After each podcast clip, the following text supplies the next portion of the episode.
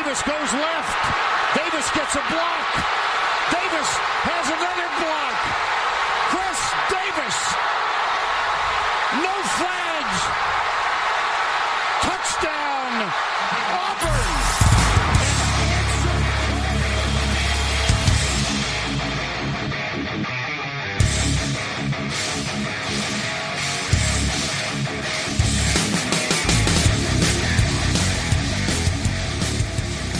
Fala, seus especialistas! Está começando mais um No Flags.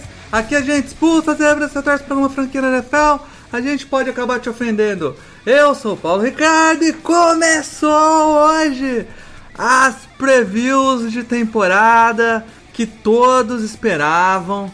Um programa que o ano passado foi muito bem sucedido, uma série de oito episódios. E esse ano volta aqui, todo ano a gente faz, às vezes a gente junta, a gente faz por divisão, esse ano por divisão, seguindo o mesmo modelo do ano passado, porque a palavra de ordem é regularidade aqui no. E para manter a regularidade, quem volta. Somos o Zend Dalton dos podcasts, né? Jaguars, a gente é o Jaguars do podcast. É ele aí, vocês já, vocês já ouviram a voz. Tá de volta o Alan depois das férias. E aí, Alan? E aí, pessoal, fim de férias. Confesso até que eu tava com saudade. Férias é importante. Aê, né? Porque eu te falar, quando acabou a temporada, eu tava estafado de futebol americano. É Mas aí. fiquei um tempinho fora, já deu uma saudade. Tive que ouvir aí uns absurdos nos anos passados. Fui muito difamado nesse programa. Inclusive pelo senhor Mário, que aqui está presente. Né? Mas tudo bem, eu vou relevar o que passou, tá passado e vamos daqui pra frente. É isso, pô. E o Mário aí, pô, fechando a bancada que a gente fez trocentos programas. Eu não sei nem quantos As programas. férias que eu não tive, né? As férias que eu não Pô, tive. como não? Você teve duas semanas de férias, mano.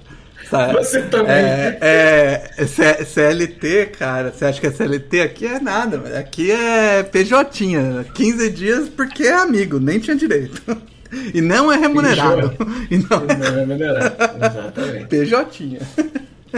Não é remunerado nem as férias, nem o trabalho, né? Não, Trabalho, isso aí. Isso aí. nada é remunerado. Muito triste.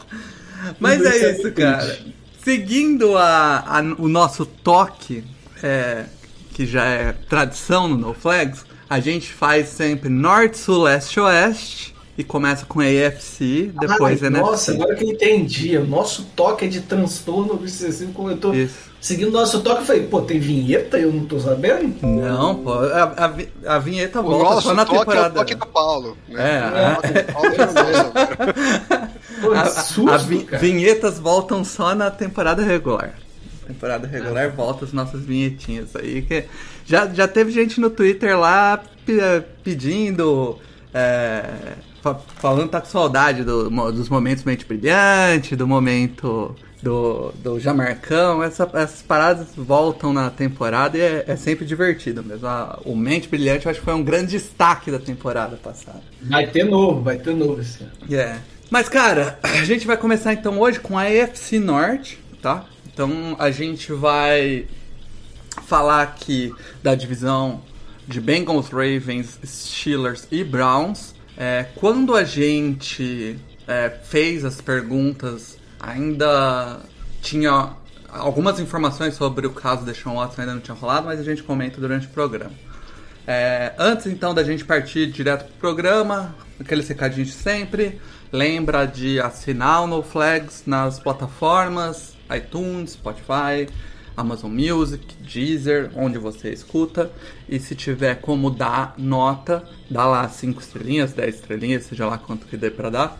E isso ajuda bastante a gente e a chegar em mais pessoas. É isso? Bora pro programa? Bora. Então vamos lá. É, acho que o ano passado a gente seguiu a ordem da divisão, né? Que ficou a, a- os começamos com o time que ganhou e fomos até o último ou o contrário? Começamos com Contrário, perdeu. do pior pro melhor a gente foi. Do pior pro melhor? Então a gente começa com o time que foi o último da divisão, que foi o Baltimore Ravens. Por incrível que pareça. Quem isso. diria, né? Quem diria, né? Pois é. Quando Todo mundo apostou nisso. No preview ano passa- do ano passado, a gente tava hypando o Ravens e ele foi desmoronando. É o. Eu acho, ó, o- posso aí estar enganado, mas Ah. Minha memória pode estar vacilando, mas se eu não me engano, o Alan já tava meio que prevendo essa queda aí. Sim, eu previ tanto que até em algum programa que a gente falou pra chutar qual era o. a- ia ser o confronto do Super Bowl, eu coloquei 49ers e Ravens. Ah, então, então minha memória tá me enganando. Na Não é, mosca. Mário, esse daqui é o, ele é o primeiro preview que a gente faz. Então, a gente fez o preview e dali pra frente foi só lesão atrás de lesão do Ravens. É verdade, é verdade. Mas pra falar do, do Ravens, a gente, quem não lembra do formato do ano passado, a gente formulou três perguntas e mandou pra algum perfil do time que a gente segue, que já faz parceria com a gente. Esse ano a gente mandou pro Casa do Corvo, que é o podcast ali no Fambonanet. É, mandamos três perguntas, eles gentilmente responderam, então agradecer aí ao pessoal da Casa do Corvo e, e a gente vai marcar eles lá para quem quiser seguir no Twitter. É, a primeira pergunta, então, foi a seguinte: Muito se fala da dificuldade do time produzir no jogo aéreo. Nessa off-season, os, Ravens- os Ravens não só trocaram seu O Ravens principal. da O cara tá com o Ravens da mente antes da temporada começar, cara. É. Os Ravens não só trocaram seu principal wide receiver de 2021, como também perderam o Sammy Watt. E não trouxeram nenhum wide receiver para repor, nem na free agents, nem no draft. O que se espera do ataque de Baltimore? Vamos lá. Salve, salve galera do No Flags, aqui quem fala é Cleverton Linhares da Casa do Corvo e bora falar de Baltimore Ravens pra temporada 2022. Simbora galera, vamos falar primeiro sobre o ataque. O principal ponto que todo mundo tá conversando é como vem o jogo aéreo do Baltimore Ravens, porque todo mundo sabe, desde que chegou Lamar Jackson, desde que Greg Roman foi efetivado para coordenador ofensivo, esse time é um time que corre demais com a bola, é a principal característica, é aquele futebol roots, aquele futebol terrestre. E agora em 2022 nós vimos umas movimentações aí um tanto quanto surpreendentes. Marquise Brown, primeira escolha do Baltimore Ravens em 2019, foi para Arizona Cardinals e não veio ninguém no lugar dele. O time dispensou o wide receiver e estamos aí sem o, em teoria, né, pelo que se especula, sem um wide receiver 2 até o momento. Vem alguém pro lugar do Marquise Brown? Não. Nesse momento, o elenco do Baltimore Ravens se resume no seguinte: o principal wide receiver hoje é o Rashad Bateman. Ele quando entrou no time, ele conseguiu ser muito efetivo, ele conseguiu colaborar com o time mais do que se esperava, virou uma máquina de first downs. Então ele vem para ser o wide receiver 1 e quem vai di- dividir as carregadas com ele provavelmente, provavelmente não vai ser David Duvernay e James Prochet, escolhas de 2020, se eu não estou errado, já me falha a memória nesse momento. Quando eles entraram em campo, conseguiram produzir alguma coisa, principalmente no- na temporada passada, a gente viu uma produção interessante do Prochet. O Devin Duvernay, ele hoje é um dos principais retornadores da, da NFL, discutivelmente. Então esses dois agora vão ganhar uma- a oportunidade de produzir, de fazer acontecer esse ataque aéreo. Óbvio que não vai ter aquele volume de carregadas de como se espera um ataque aéreo nos moldes que a gente conhece, tá? O Baltimore Ravens vai continuar sendo um time que vai correr muito com a bola, dessa vez com maior efetividade, porque temos aí de volta os nossos running backs, Gus Edwards e J.K. Dobbins. Então a gente vai continuar vendo aquilo que é o DNA atual do Baltimore Ravens, tá bom? Óbvio que vai ter melhoras, isso vai passar também pela qualidade do Lamar Jackson como passador, que provavelmente vai haver uma evolução. Ah, na temporada passada nós já vimos uma melhora do Roman chamando as jogadas, né, por conta dos auxiliares que o Baltimore Ravens contratou, justamente para refinar ah, o, o playbook do- voltado pro jogo aéreo, porque obviamente isso sempre foi de- desde que eh, o Baltimore se entende como esse time que corre bastante a bola. Se isso vingar, a gente sabe o Lamar Jackson ele é uma dupla ameaça, então vai ser um negócio muito bonito, muito interessante de ver para 2022. É isso, cara. A confiança no Greg Roman sempre é algo que agrada muito o Alan.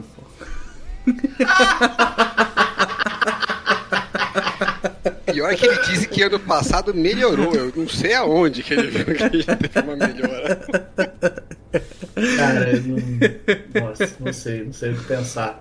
Cara, é, o, o ataque, você ter um ataque que corre muito, eu não tenho tantos problemas, apesar de a gente ver cada vez mais a liga ficando aérea. né? Mas o problema do Ravens é que chegou num ponto onde realmente, tirando o Taend, e Alan, a gente não odeia Taend, tá? Eu gosto muito do Mark Andrews.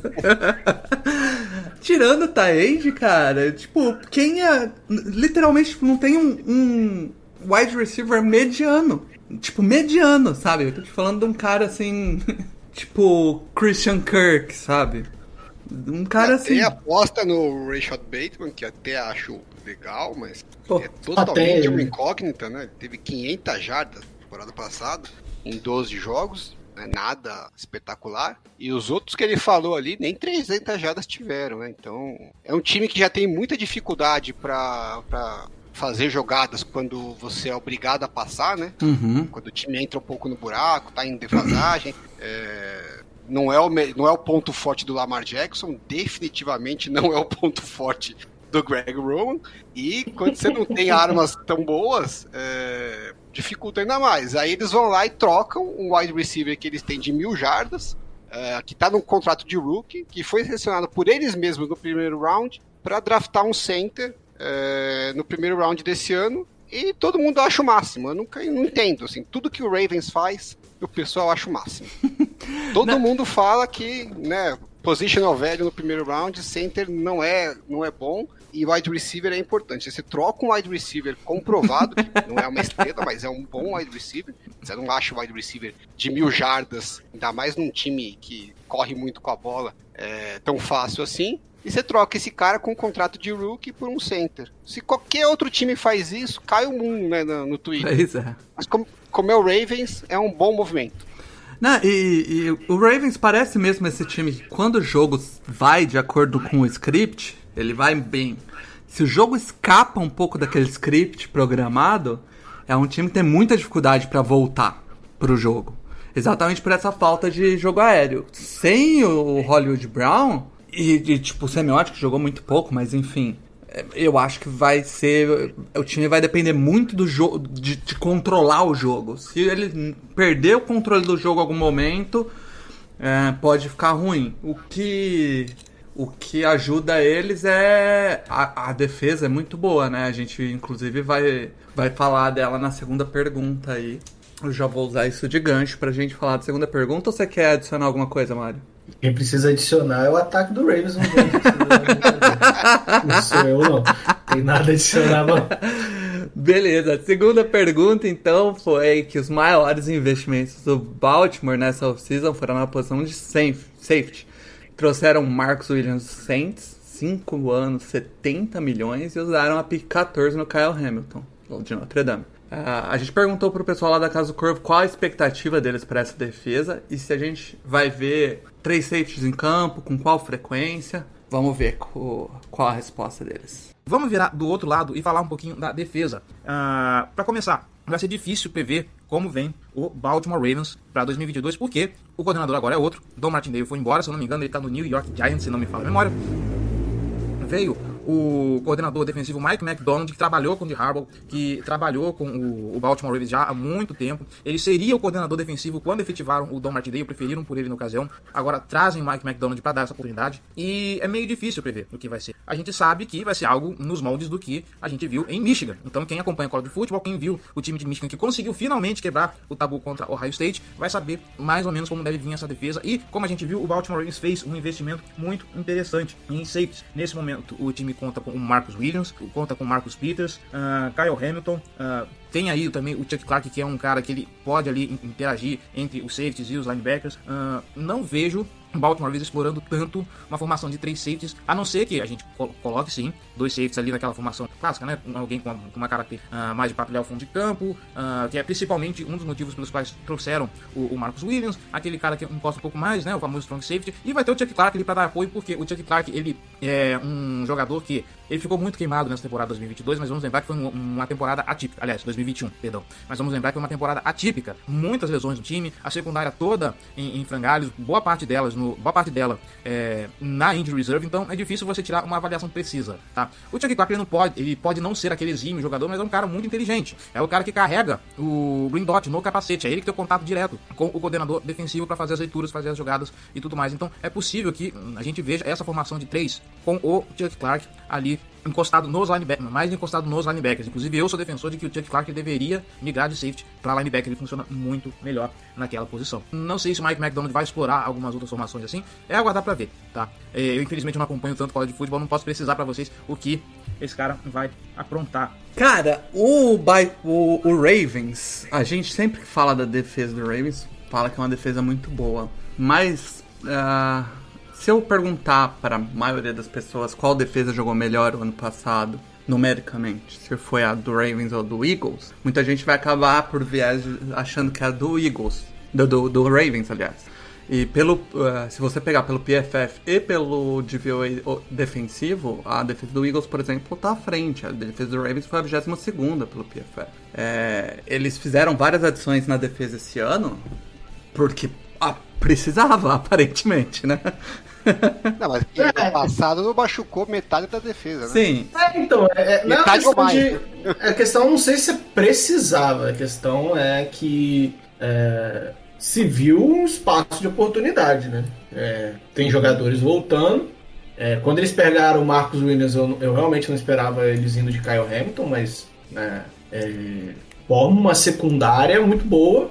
E o front seven, ele sempre, mesmo. A gente pode ver vários nomes que chegam no Ravens com, com menos é, barulho e acabam produzindo muito bem. Eu acho que é uma questão mais esquemática. Até o Alan vai poder falar melhor do que eu, com certeza. É, mas a sensação é que a, a, quem chega consegue produzir, né? Quanto mais talento, óbvio, vai produzir mais. Às vezes conseguem fazer pressão de formas diferentes. E agora com a secundária reforçada, é, é uma defesa que, que assusta até. É bem, bem, bem impactante. O problema é, essa defesa vai aguentar ficar voltando pro campo o tempo todo?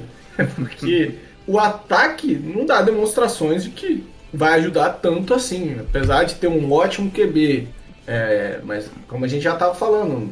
Acho que é aquela história, mas se o jogo entrar e o jogo corrido entrar e segurar o jogo corrido gastar relógio e a defesa descansar, eles têm tudo para ganhar o jogo. Se não é, sair do jeito bem... que é.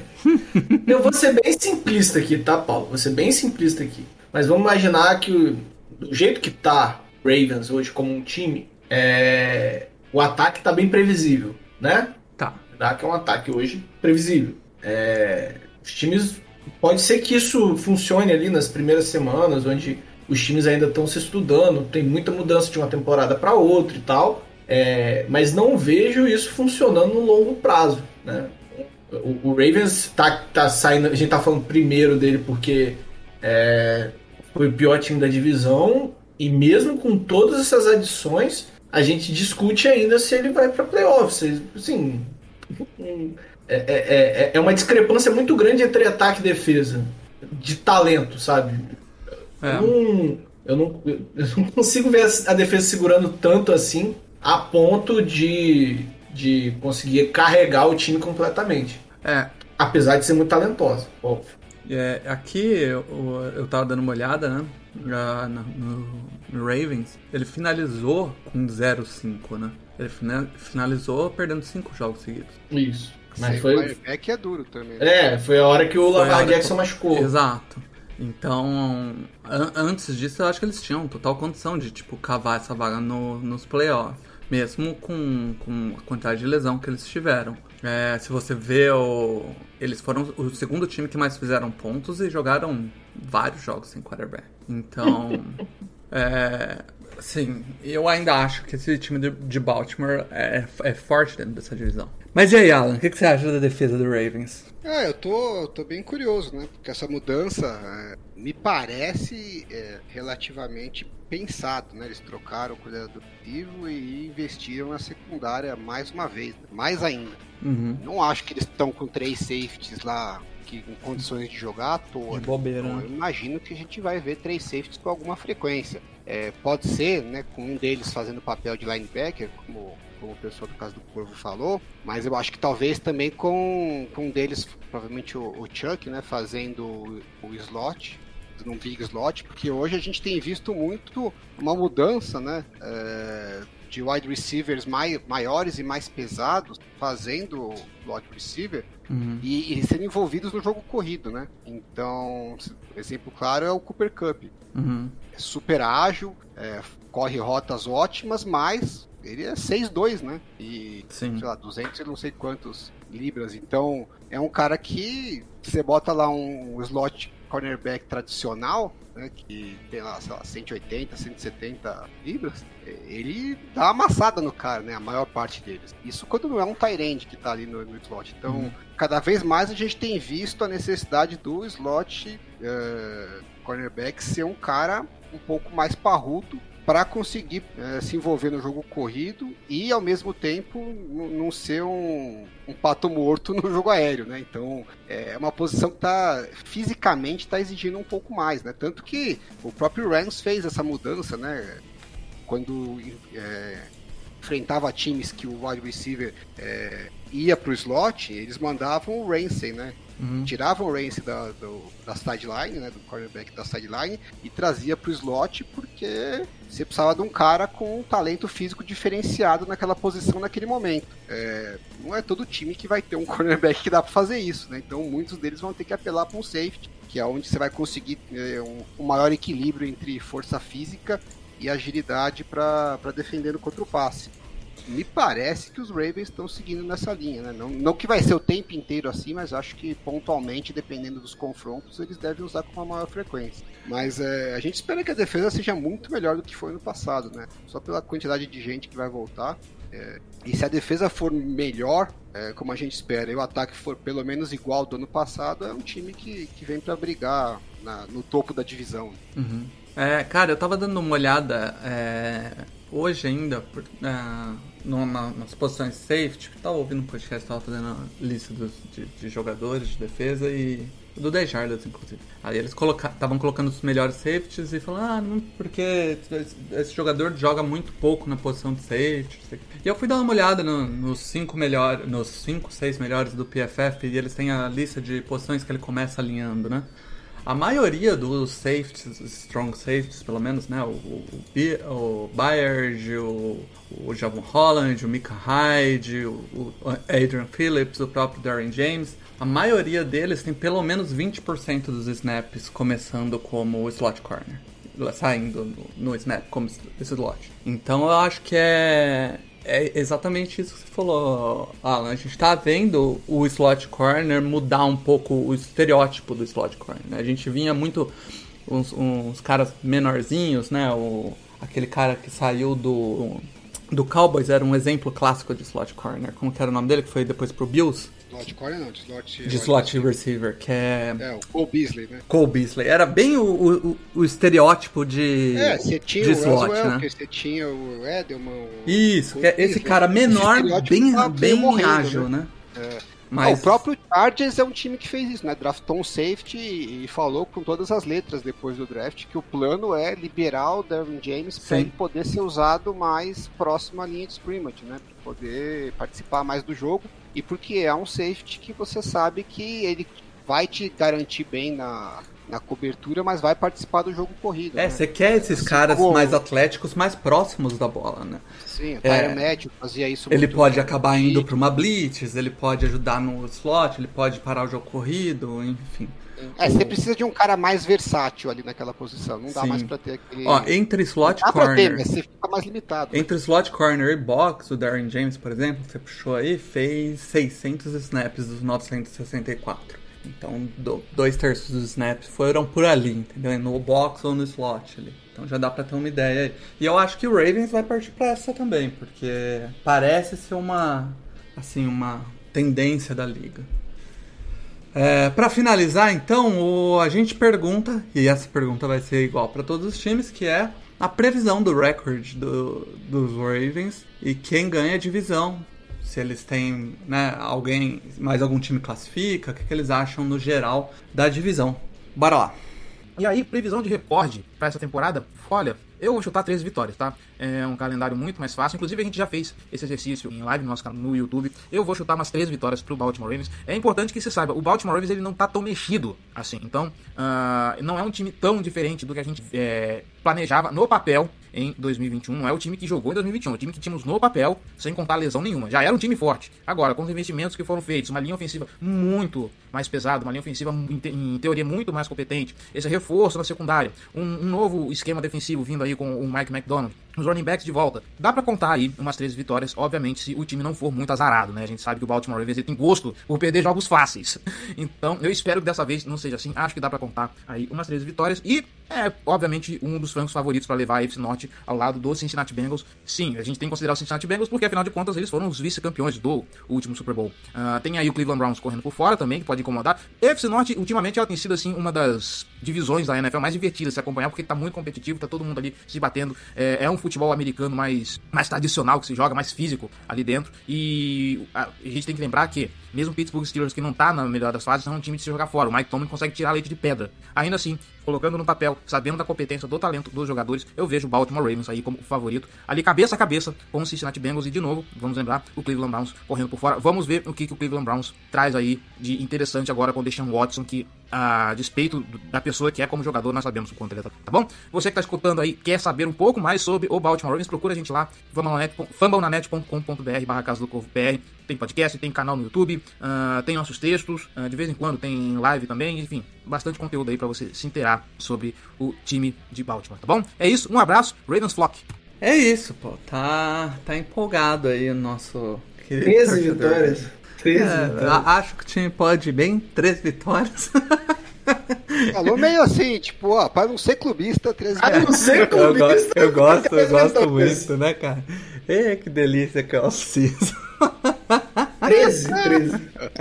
Quantos times tiveram 13 vitórias na, na temporada passada? Se não der azar, é 13. Acho, Se não der azar, é 13, né? foram. Acho que foram dois, Mário. Pois é, né? Foram dois times, se eu não me engano, na temporada passada com foram, 13 vitórias. Foram né? Tampa e foram Packers, só. Nenhum na EFC, né? Na EFC não, na EFC teve 12 do Kansas porque e do a, a EFC, até porque a EFC virou, né, essa rinha é, que todo mundo quer ganhar todo mundo, então assim, 13, 13 vitórias? ousado, é, no mínimo Eu acho, ousado. eu acho estranho essa, essa áurea que o aura que, o, que os Ravens conseguiram, né? Parece que tudo que eles fazem tá certo. É, teve inclusive aqui, né, os times que mais melhoraram e os Ravens na FC melhorou. Eu, eu juro por Deus, é, eu queria fazer tanta cagada assim no meio, da, ou, ou ter resultados medíocres assim e falarem que eu sou bom pra caralho em tudo. Ia ser lindo. Você pega desde o Super Bowl, que eles tiveram uma sequência boa ali com, quando o Joe Flacco tava com o, o contrato de rookie, né? Que eles reforçaram bem o time, ele tava com o contrato de rookie e chegaram a duas finais de conferência, perderam dois no Divisionais e, e acabaram ganhando um Super Bowl lá, possivelmente até no pior ano deles, mas no, nos playoffs deu tudo certo. Aí renovaram com, com o Flaco, pagaram uma baba para ele e dali pra frente a gente tá falando de nove temporadas, eles ganharam a divisão duas vezes. Eles ficaram em terceiro ou em último na divisão uma, duas, três, quatro vezes, Eita. cinco vezes. De nove temporadas, cinco eles foram ou penúltimo ou último da divisão. Eles não ganharam dois jogos seguidos nos playoffs em nenhum ano. E aí, todo ano a gente ouve dos analistas. Não, é um dos times, é um dos das melhores front offices da, da NFL, é um dos times mais bem organizados, um dos times mais bem é, é, operacionais, né? O operacional da, da- do front office é um dos melhores da NFL. Mas, pô, cadê o resultado, né, de, de todo esse negócio? Porque, é, e sabe quando é que acontece o auge disso? É no draft. No draft, todo mundo fala que os Ravens é o máximo porque tem não sei quantos milhões de picks compensatórios tal. É, a galera se empolga com o draft de uma maneira assim. Por que, que eles têm bilhões de picks compensatórios? Porque eles não renovam com os jogadores. Beleza, é uma estratégia boa para você manter um time bom a longo prazo. E eles têm mantido. O time tem, né? é, volta e meia é, entrada nos playoffs. Mas o time chega para ganhar. Você lê- qual foi a última vez que o, que o Ravens chegou para ganhar nos playoffs? Não, não faz tempo. É, teve a temporada de MVP do, do, do Lamar Jackson que a gente falou, porra, parece que o time tá bombando. Perdeu no primeiro jogo, né? Foi. E dali pra frente, a gente, ninguém, eu não esperava, né, que os Ravens iam chegar pra... Ano passado parecia que o time vinha melhor, degringolou total. Então assim, eu não vejo esse trabalho espetacular. Acho que é um time competitivo que tá esperando vir um, um- um- encaixar uma temporada boa. É, só que assim, eles só estão entrando nos playoffs quando eles estão com, com o quarterback em contrato de rookie. Fora isso, não vai. Ó, eu fui, eu fui aqui, fiquei curioso, né? Pela tabela do do, do, do, do, Ra- do Ravens, que a gente sabe muito que a tabela influencia no. E a tabela do Raiders do Ravens. Olha você copiando o Paulo. É, a tabela do Ravens é bem mamatinha, tá? É uma tabela bem da mamata. É, os jogos mais difíceis jogam em casa. É, enfrenta a NFC Sul que tá essa draga, né? Que a gente sabe. Então, assim, eu fiz aqui no pensamento positivo do rapaz, lógico. É 12-5 no pensamento positivo, lógico. Eu tô seguindo a linha do, da casa do corpo. É, olhando o time em si, não é um time que você olha e fala três vitórias, mas olhando essa tabela, não é de uma maluquice tão grande. Acho que é ah, eu acho que é o time que, se não acontecer nada fora da curva, né, em termos de lesões de novo, tem que vir para brigar pelo título de divisão, né, até para aproveitar que você tá ainda com, com o quarterback em contrato de Hulk, né, então você naturalmente... Ele vai jogar em contrato de Hulk? Porque deu, deu um bafafá na última, na ah, última semana. Ah, mesmo que ele dele. renove, o, o, primeiro ano vai ser barato, né, então... Uhum, em torno sim. dele vai ser em torno de, de, de, um quarterback de contrato de rookie, né? Sim. Então você naturalmente vai ter um time mais forte é, pra, em comparação com outros times que têm quarterbacks é, top, mas que não ganham, mas que já ganham salário de quarterback top. Então assim, é quase que uma obrigação você montar um time bom o suficiente para brigar é, pela divisão e, e classificar para os playoffs. Isso posto, eu não vejo o que a maioria das pessoas falam, que é o time do Ravens esse ano melhor do que o do ano passado, no papel. Tinha mais expectativa com o time do ano passado. Eu não, onde que eles melhoraram tanto, eu não vi. Né? Assim, Mas é só na secundária, né? Só, na verdade, secundária não, é só os safeties, né? É, Exatamente. Eles, eles, melhoraram que eles pegaram um monte de rookies uh, né, nesse draft, que é um draft que aparentemente é forte. Então, assim, pro médio e longo prazo é legal, mas para você maximizar o seu contrato de rookie do quarterback, que é o que, né, os próprios uh, pessoal de analytics fala que é a sua janela boa para você maximizar. Como é que você maximiza? É você mantendo seus melhores jogadores e, e pagando por eles. Não é o que é. eles fizeram, né? E como então... a gente viu no último episódio de Redraft, ela tinha muito jogador que era talento geracional. É. que agora não, a gente tá jogando lá pro, pro, nem pro primeiro round é. saiu. Ah, eles draftaram seis caras, acho que no quarto round, né? Que era um round que ainda tinha um talento bom. Aí foi lá e draftou um Panther. Isso. Aí você fala assim, porra, draftou um Panther no quarto round, vai se fuder, você pegou, jogou, você jogou um jogador seu fora para pegar um pique compensatório para draftar um Panther. Você, aí você fala, você fala isso pra criticar os Ravens, ah, mas eles tinham seis piques. Ah, então se tinha seis, joga um fora, é isso? Porra, nada do que os caras fazem pode criticar. Tudo tá certo. É, é isso. Enfim, vamos. Vamos falar de Cleveland Browns. Aí sim. É. Aí vai complicar. Aí é onde a. a é, cobra. Não é? sei o que, bebe água. o, o Cleveland Browns, pra falar do Cleveland Browns, a gente convidou. Antes, antes de chamar o convidado, antes de chamar o convidado, eu acho que é bom, né? A gente tratar, porque o Cleveland Browns ele tem dois cenários, né? Um cenário onde ele vai ser um ano, um ano de, de férias. Só tem um cenário, então. É, aparentemente só tem um cenário, né? Mas é, é uma pode, sei lá, né? Não, dá para postar. Eu não botaria meu dinheiro, né? Que tá garantido que, que é um ano de férias. É, mas o Deshaun Watson pode não jogar e isso muda completamente. Aparentemente não vai jogar, né? Mas o, então, o nosso convidado é, endereçou ah, esse tópico. Se você eu não, imagino que a sua. Eu vi a sua pergunta, eu só estou falando que a gente que precisa é, deixar claro para o público. Talvez o cara fez igual o Alan, tirou férias aí, não, não viu o NFL no, no, na, na off-season, que o Deshaun Watson está no ou é Deshaun Watson tem um problema com a justiça, e que os insiders estão indicando que ele deve, no mínimo, receber uma, uma punição de uma temporada, no mínimo. É, então, inclusive alguns já falaram até em, em punição em, em tempo é, indeterminado, né? Então, isso muda muita coisa no cenário do Browns. É, mas é só para quem não, não tá sabendo, o cara resolveu. Ah, no Alan não tá no podcast, eu não vou ficar ouvindo esses merda. Então. Só minha mãe faria isso se eu fosse podcast. Olha, que eu acho que tem uns, umas 100 cabeças que fizeram isso. O Paulo pode aí preciso, preciso começar a hypar que o Alan voltou pra ele ver qual é o resultado nos números. pra gente Certamente eles falam, não vou ouvindo esses idiotas falando se nem tem jogo rolando, né? E, ou também pode ser isso. Mas eu, eu prefiro acreditar que são seus fãs. É, é não, isso não, é, segundo, é segundo a minha esposa, tá? Toda vez que eu falo é. que eu vou gravar podcast, ela fala assim, por que? Não tá tendo nada agora, você vai gravar Exatamente. É isso aí. Cara, é, a gente convidou do pessoal do, do Browns, o Brazilian Browns Fans, fan, Brazilian Browns Fan. Brazilian Browns fan. É, o é Brazilian Browns é. fans. Eu falei, tipo, todos que era plural eu falei no singular, todos que era singular eu falei no plural. Dislexia é foda.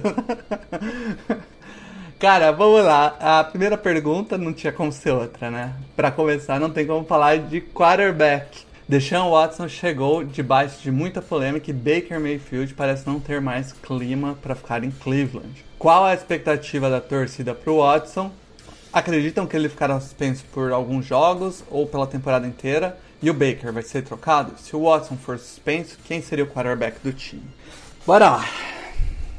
Começando a falar de, de quarterback, é, quanto ao Deshaun Watson, eu acredito que, é, assim, óbvio ele vai ser suspenso, mas ainda tem muita especulação, é tudo especulação ainda, na verdade ninguém sabe, assim, o que é que vai acontecer mesmo. E, mas eu acho que ele não vai ser suspenso a temporada inteira. É, recentemente, né, essas notícias aí que saíram do, do, da união dos jogadores, né, entrando a favor do Watson, se ele for suspenso uma temporada inteira ou pegar uma suspensão maior que isso. E, e eles falaram que vão levar é, ao tribunal, né, se ele for suspenso por muito tempo. Acho que isso vai impactar, sim, na decisão. É, vai terminar que, na minha opinião, a NFL realmente vai querer dar um ano para ele, mais ou menos, mas que a, a NFLPA vai entrar em negociação com ele, junto com o Watson, e eu acho que essa pena aí vai ser reduzida para algo em torno de 6 a 10 jogos. É, e ao Baker, né, é, óbvio, não tem mais clima para ele em Cleveland, é, os Browns não querem mais que ele jogue em Cleveland, isso ficou muito claro, e ele não quer mais jogar lá, então é, vai ser o Brissett, que foi é, que trouxeram ele justamente para isso, para ser um cara, um, backup de qualidade, caso o Deshaun Watson seja suspenso, e, e o Baker eu espero que ele seja trocado, eu acredito que ele vai ser trocado sim para os Panthers, assim, tem muita, muita fumaça, ainda mais nos últimos dias, né, esse, esse assunto voltou à tona, que o, os Panthers ainda estão investigando essa situação do Baker, e, e, por enquanto eu acho que é mais a questão do, dos Browns quererem que, que os Panthers paguem tanto do salário dele, os Panthers querem pagar, querem pagar menos, e aí fica nessa, nessa conversa aí, mas acho que no fim das contas os Panthers não vão de Sandarno e vão, vão com o Baker, sim. Vai ser uma troca, muito provavelmente ali, uma sexta, sétima rodada, com os Browns pagando, sei lá, uns 70% do salário dele, creio eu. É isso, cara. É, o nosso amigo aí do Browse Fans, ele é, deu essa. Ele mandou esse áudio, ainda não tinha saído essa última notícia sobre a suspensão. Parece estar tá bem quente agora, que vai ser um ano mesmo, mas ele, ele previu certo, né? Agora basta saber se ele também previu certo que a NFLPA vai comprar essa briga e vai dar. vai conseguir reduzir. O que, que você acha do assunto, Mário? Eu acho improvável, eu acho que, que o próprio contrato dele já estava preparado para isso, então é meio que vai ser um, um acordo de, de cavalheiros aí de ah, um ano, o contrato dele já estava preparado mesmo, uhum. é, segue o baile. Né? Então não, não acho que vai, reduzir, acho que é uma temporada no mínimo. Uhum. É, como a gente falou, os reportes falam de no mínimo um ano, né? Uhum. Que pode ser até mais ou menos. Né? É quer dizer, pode ser mais, é menos não. Então, eu tô com. Acho que não vai ter redução, não. Acho que a NFLPA vai, vai aceitar ficar com o que tem aí e segue o baile. É... Quem, quem que ele falou que vai ser o QB titular esse ano? O Jacob Brisset. Tá bom. Crack. Ele falou que tá ok com isso. Backup de qualidade, foi o que ele disse. Não, backup de qualidade é ok, não. Você falou isso. Ele falou backup eu, eu, de qualidade. Ele falou é que, que é um eu entendi a mesma coisa, eu entendi a mesma coisa que o Alan, né? Que ele tá okay É que é o backup de qualidade como titular. É, então, é, é. é um backup de qualidade por 17 jogos. Assim, ó, realmente, se o, se o plano era é, seguir com. E é, né? Seguir com o Watson. Já, eles já tinham mais ou menos a ideia de que o Watson não jogaria esse ano inteiro. Então não tem o que fazer, entendeu? Você, tipo, tenta fazer alguma coisa esse ano, mas não é um ano para competir. Se vai jogar o ano inteiro com o Brissett, não é um ano para competir. Tipo, não, não tem como se iludir. Não investir uma grana no Deshaun Watson para competir com o Jacob Brissett, é, e, e, e, assim, é, eu, eu, é até interessante, porque assim, já que não vai ter nada, que é um ano de, de folga aí, né? É, vai acabar tendo uma posição interessante no draft, né? Pro ano que vem para fortalecer Pô, o time. Ser. é que o time isso... é forte mesmo assim, né? É, então, exatamente. Um time forte, mas vai ficar ali numa posição intermediária para baixo. Querendo ou não, já cobriu 7. Ah, eu, eu, pelo que eu entendi, ele falou que ele acha que o, o Brissett vai jogar melhor do que o Baker jogou no passado. É, eu queria entender uma coisa. É, eu sei que o, o papo na NFC Sul mas o, o, o, Panthers ele virou um estacionamento de QB merda, é isso? Sempre que tem algum QB mais ou menos, os caras falam do Panthers, né? Oh, não, na verdade. Qualquer não, coisa é melhor que o Darnold, né? Então... Não, não, mas o Panthers ele tem um perfil específico, Paulo. Ele tem que ser aquele QB que todo mundo achava que tinha potencial, que nunca fez nada demais na NFL, mas que agora vai, sabe? É esse o perfil. Pô, mas, mas, o, o Baker fez, pô. O Baker levou o Browns para os playoffs depois de 400 mil anos. Inclusive, o nosso amigo do Brazilian Browns fan, hum. é, ano passado, neste mesmo preview que vos fala, quando nós perguntamos se ele achava que, né, que podia contestar o Baker como futuro quarterback, ele falou que achava muito difícil ele não atender as expectativas de 2021. E mesmo que ele não fosse tão bem, não seria o caso de questionar o futuro dele na franquia. Caraca, ele trouxe as aspas! Fecha Foi preciso no diagnóstico. É isso, Gostamos é. muito do nosso amigo, mas a gente tem que começar a repensar se acredita ou não nessa verdade. Apenas, trazemos apenas verdades. Cara, a segunda pergunta que a gente fez foi que o ano passado os Browns iniciaram uma temporada com o OBJ, com o Jarvis Landry, com o Rashawn Higgins, o Austin Cooper no, como os principais alvos do time. Nenhum deles continua no elenco esse ano. O que, que dá para esperar desse corpo de recebedores para 2022? Bora lá. E cara, quanto ao grupo de recebedores, eu não, eu particularmente não vou sentir falta do OBJ, não vou sentir falta do Landry nem do Hooper. É, o OBJ nunca quis jogar lá, o Landry desde 2020 vem sofrendo com lesões e não é, não é mais o mesmo jogador. Depois da cirurgia dele do 4 em 2020, ele perdeu muito do pouco de explosão que ele tinha, ele perdeu isso, sabe? É, o Hooper era muito ruim, e o Rashad Higgins, cara, que também saiu, ele virou só uma peça de rotação, mesmo e não vou sentir falta. Agora, hoje, o grupo de recebedores dos Browns é um grupo, é um grupo que não anima tanto agora, mas é um grupo que tem muito potencial, tem muitos jogadores jovens, o DPJ, tem o David Bell, tem o Anthony Schwartz, e, e assim, é um grupo que me anima pro futuro, mas não tanto para agora, mas eu espero bastante um salto do, do DPJ de produção, ele vem para ser o wide receiver 2 do time, vai receber mais targets, creio eu, esse ano, e e é um ano que a gente vai ver se ele realmente vai ser o que a gente espera que ele seja, né? E quanto ao Amari Cooper, é, assim, foi uma contratação que eu particularmente fiquei muito feliz. É um cara que não vem de um ano muito bom, mas que antes de, antes de 2021 ele vinha de vários anos com mais de mil jardas. É um cara que é muito brabo na, na red zone, é um cara que corre rotas muito bem. E assim, finalmente os Browns vão ter um wide receiver 1 depois de tanto tempo, né? Que era algo que tava faltando, mas a profundidade do corpo de recebedores ainda me preocupa. Rapaz, você tratou com traição a quem sempre lhe deu amor, pô. Que isso, que ódio. Não sentirei falta de ninguém. Pô, que isso, hein? Mário. Ainda falou, ainda falou ah. que o Saints contratou um wide receiver bichada. Bichada, era isso que eu ia falar, pô. Mas e aí, Alan? Você concorda com ele? Esses, esses caras que estavam no Browns não era tudo isso mesmo? Não tô concordando muito, não. Mas, tô, mas na verdade, eu tô mais. Eu tô bem mais curioso para ver a previsão de recorde dele. Porque é, com o Brissette, com o corpo de wide receivers que ele falou que não anima para agora, só pro futuro. Então, para essa temporada, você tem um grupo de recebedores que não anima e um quarterback que é um bom backup. Eu tô muito curioso para ver qual vai ser a previsão de recorde que ele vai fazer. Porque, pelo diagnóstico que ele mesmo fez do time, pra mim tá na draga, né? Pois é. O ataque, pelo menos. Ah, cara, o, o, Amari, o Amari Cooper realmente foi uma belíssima adição a um preço bem barato, né? Tipo, é, pelo menos draft capital que eles gastaram. O Amari Cooper saiu muito mais barato que o Hollywood Brown. É, então, é, pois é. E E é um cara que, quando chegou no Cowboys, elevou o nível do Dak Prescott. Agora, é, você, quando você eleva o nível do cara que tem mais a, a mostrar, o Jacob Brissett. Não é muito esse caso, né?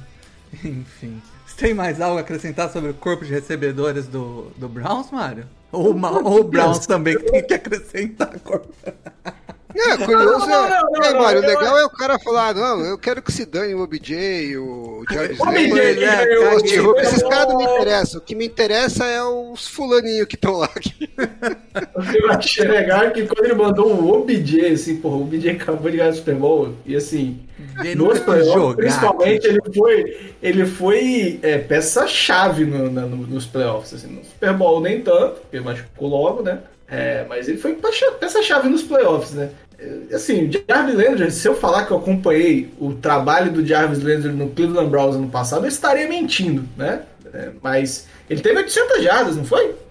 Não, não ano passado não. Foi um pouco menos. É, 700 e alguma coisa. Posso, posso puxar Sim. isso rapidamente. Se ele jogou tão pouco e teve 700, eu tô feliz, porra.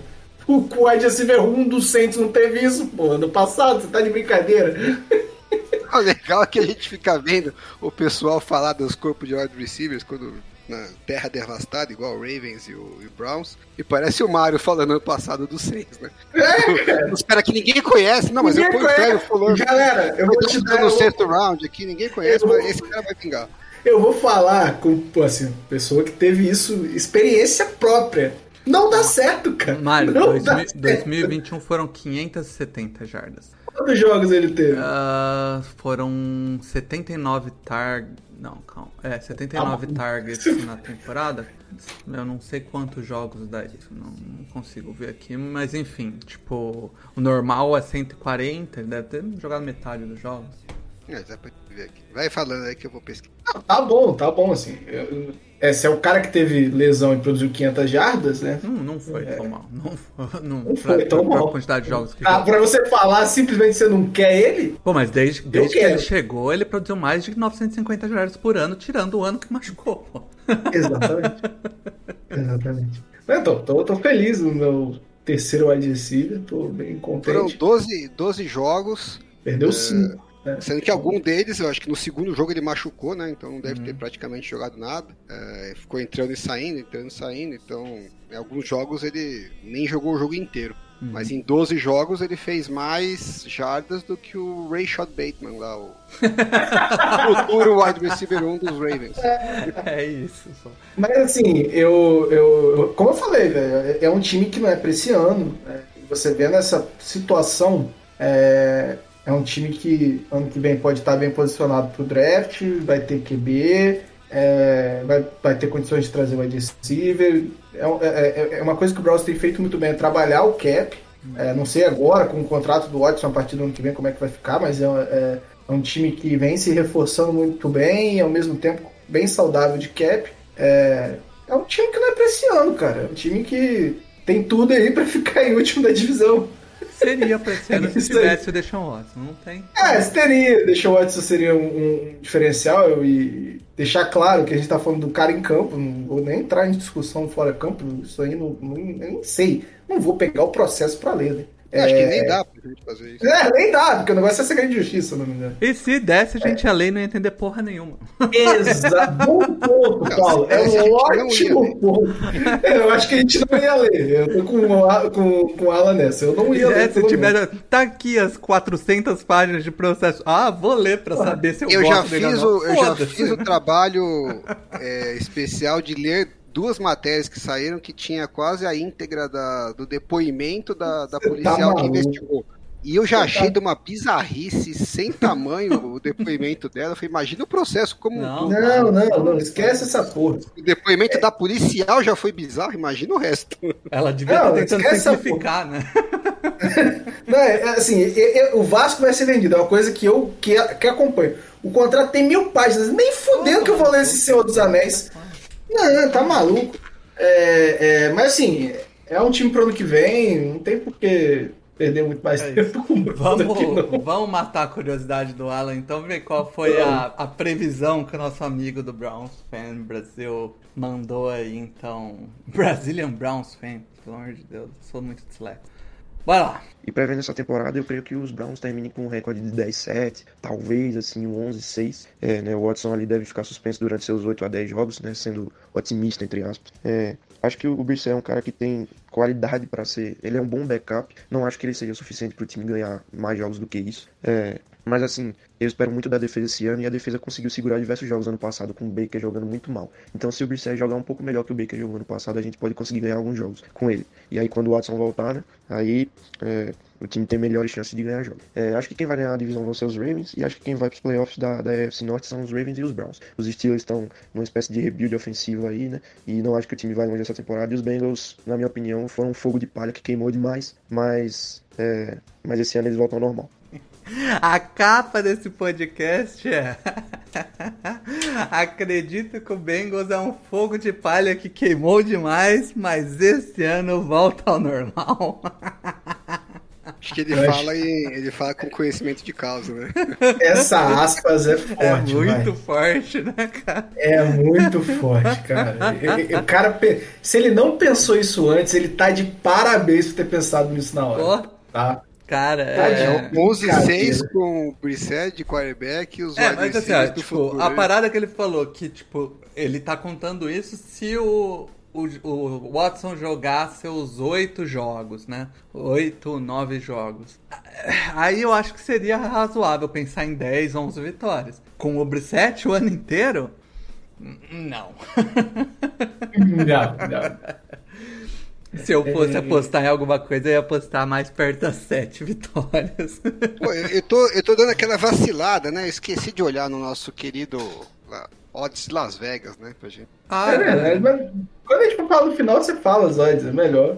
É, não, tudo bem, vai seguindo aí. Mas, mas eu não ouvi a final do. do- eu não vi o, o- o- Falhou um pouquinho o áudio, eu não vi quantas vitórias ele falou. Fiquei na curiosidade de aqui até 10 a o final. 11, de 10 a 11. Ah, 10 a 11 nesse caos todo. É, mas, mas ele, fa- ele falou que ele esperava que o. que o Watson voltasse depois de 8, 9 jogos. Não, 8, 9 jogos. Ele acha que ele ia ganhar os 7 seguintes, assim. Pá! Não, ele Não, achava, porque ele achava ia que o ganhar Brissett ia ganhar uns 5. Ok. Porque ele falou que o Brissett ia jogar melhor. Espera que ele jogue melhor do que o quarterback que não podia ser contestado como futuro da franquia. Não, é... A gente vai começar a ter dificuldade de ter convidado desse jeito. Né? Não, pô, esse cara é Eu bom. queria fazer um episódio só com os melhores takes do, do Do- ano do- passado. é, que, inclusive tem várias nossas. É, infelizmente, Cara, eu fui só- boicotado pela, pelo universo. Só erra Não, não, quem eu, tem. eu, eu acho, eu Só acho, inclusive, que esse. Exato, só erra quem tenta. Uma ótima aspa aqui. Mas eu acho que a gente podia transformar isso em um outro tipo de conteúdo, Alan. Podia botar isso no Twitter, cara. Sei lá, entrega pro. Pro. pro menino, que eu já esqueci o nome, que Brenner. minha memória tá. Brenner, obrigado. Entrega pro Brenner, Brenner, solta um monte de post disso aí. Sabe? Brinca, fica à vontade, se larga. Vai, É, vai soltando. Só vai, velho, porque putz grila. É, o- mas assim, 11 vitórias eu acho too much, tá? Pois é. Tanto que na minha projeção aqui ele ficou com 5-12. Então acho que a gente tem uma diferença É aí de. É o efeito o Watson meia temporada. Cara, vamos pro time que ficou em segundo ano passado, que foi o Steelers. O Pittsburgh Steelers acabou ficando em segundo com 9-7, uma vitória mais que o Browns e que os Ravens. E, e pegou playoffs, né? Pegou wildcard. Só pra estragar um, um, um jogo nosso de playoff. É. Chamar aquilo lá de playoff, porra. Agora, a, Era a, melhor não ter ido, a, né? A primeira pergunta do Alan foi doída, tá? Eu já vou, o Alan que montou as perguntas aqui, então se você está odiando as perguntas, a, a, o saque é, é arroba endzone51. Mas Não a primeira pergunta, a pergunta é doída pro torcedor Steelers, tá? Que a pergunta é: Mitchell Trubisky ou Ai. Kenny Pickett? Quem vai Nossa. ser titular na semana 1? E quem Ah, vai a culpa ser... é minha? A culpa é de quem contratou os caras. Não é, não é sua. e qual vai ser o quarterback que vai jogar mais jogos essa temporada? A gente convidou o pessoal do Black Yellow Brasil aí, que é parceiro nosso de, de tempos aí pra fazer isso. Vamos, vamos jogar a bola pra eles.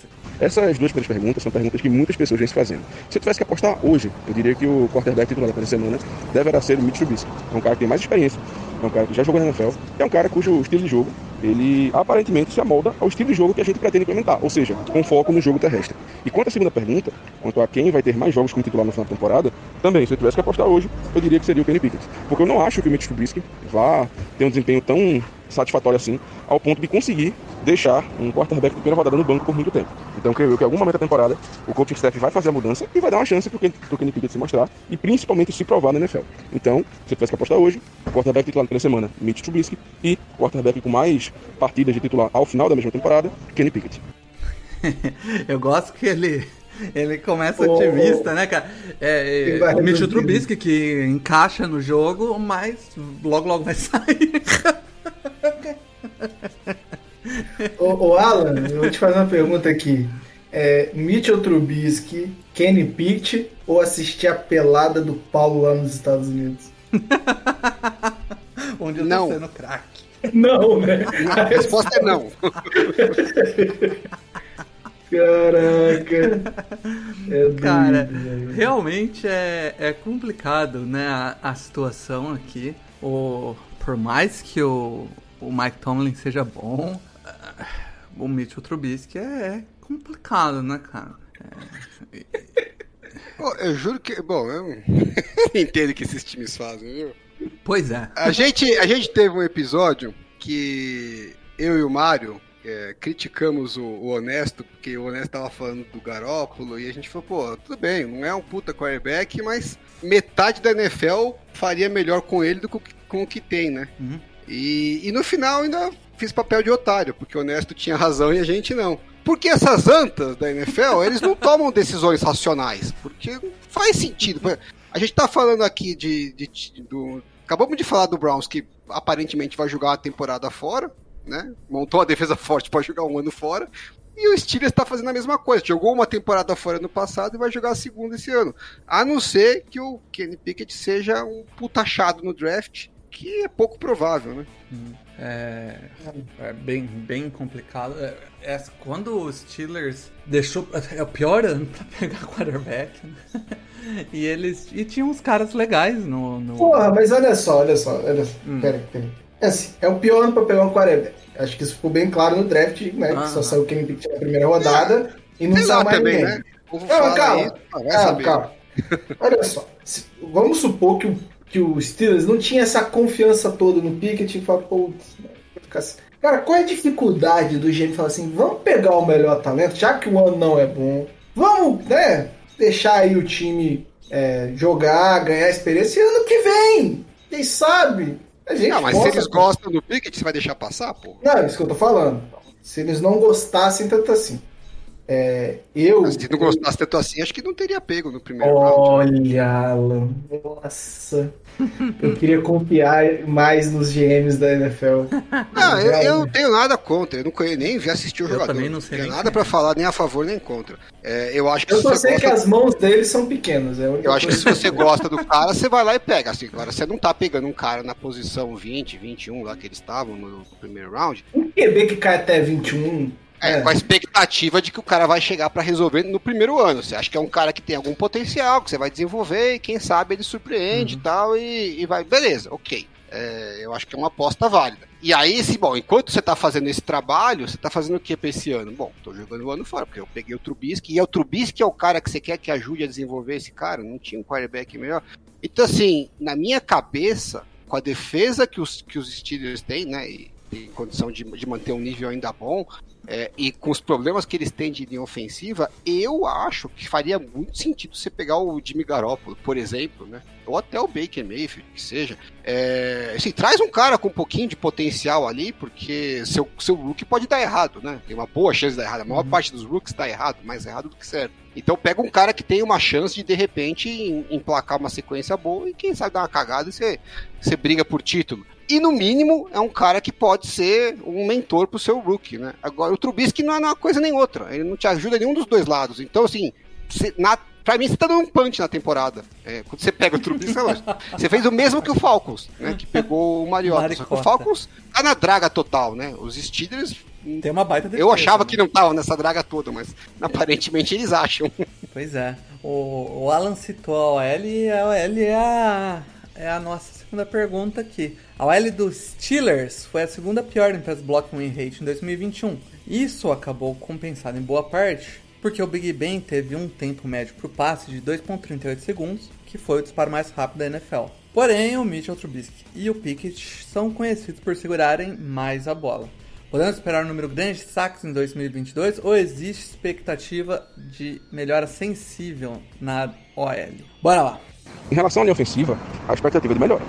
Nós sofremos com lesões temporada passada e principalmente com a péssima temporada do centro titular, o Kendrick Green, o rookie de terceira rodada, que realmente mostrou que não serve para center na NFL. O próprio Big Ben, depois de aposentado, deu entrevista dando a entender justamente isso, que o Green não serviria como center na NFL e que a solução seria testá-lo como guarda. Enfim, é, para essa temporada, nós contratamos dois jogadores que inicialmente devem ser os titulares. Nós contratamos o James Daniels, do Chicago Bears, e também o Mason Cole, do Minnesota Vikings. Ambos têm uma flexibilidade entre as posições de guarda e center, portanto, não, não temos como afirmar ainda quem será o center titular e quem será um dos guardas titulares, mas a expectativa é que esses dois jogadores realmente iniciem a temporada jogando. Quanto à outra posição de guarda, o titular deve ser o Kevin Dodson, um jogador do terceiro ano, que foi escolha de quarta rodada, é, sobre o qual nós depositamos grandes expectativas, diria eu. Um jogador foi muito bem no primeiro ano dele, acabou a temporada como titular. Nesse segundo ano, ele acabou sofrendo com lesões, então não jogou tanto.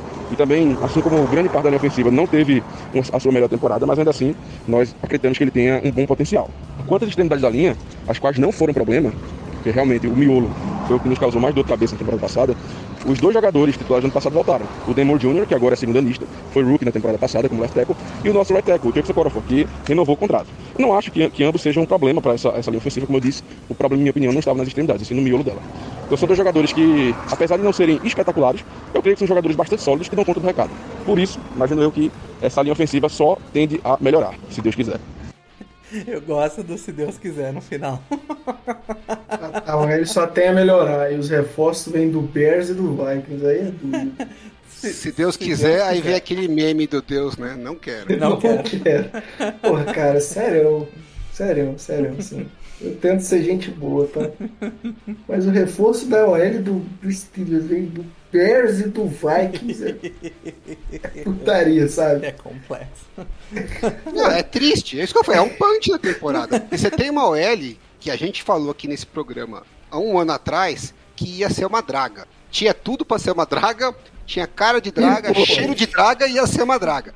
E fomos xingados no Twitter por isso. E a, e a OL foi uma draga. Foi a foi segunda pior em pass blocking rate, que para que para quem não está familiarizado com a métrica, é, ela, ela, marca se algum bloqueador né, da linha ofensiva deixou a pressão passar em menos de dois segundos e meio, que uhum. é, um, é, um, é um tempo bem curto, né? E mais da metade do, do, dos lances em que passou por de dois segundos e meio, alguém deixou passar a pressão é, na linha dos, dos Steelers, né? E só não foi uma desgraça porque o Big Ben pegava a bola e passava para a primeira pessoa que ele olhava que tinha o uniforme do Às vezes, não, não, não, não. Às, Às vezes nem isso, né? Nem isso.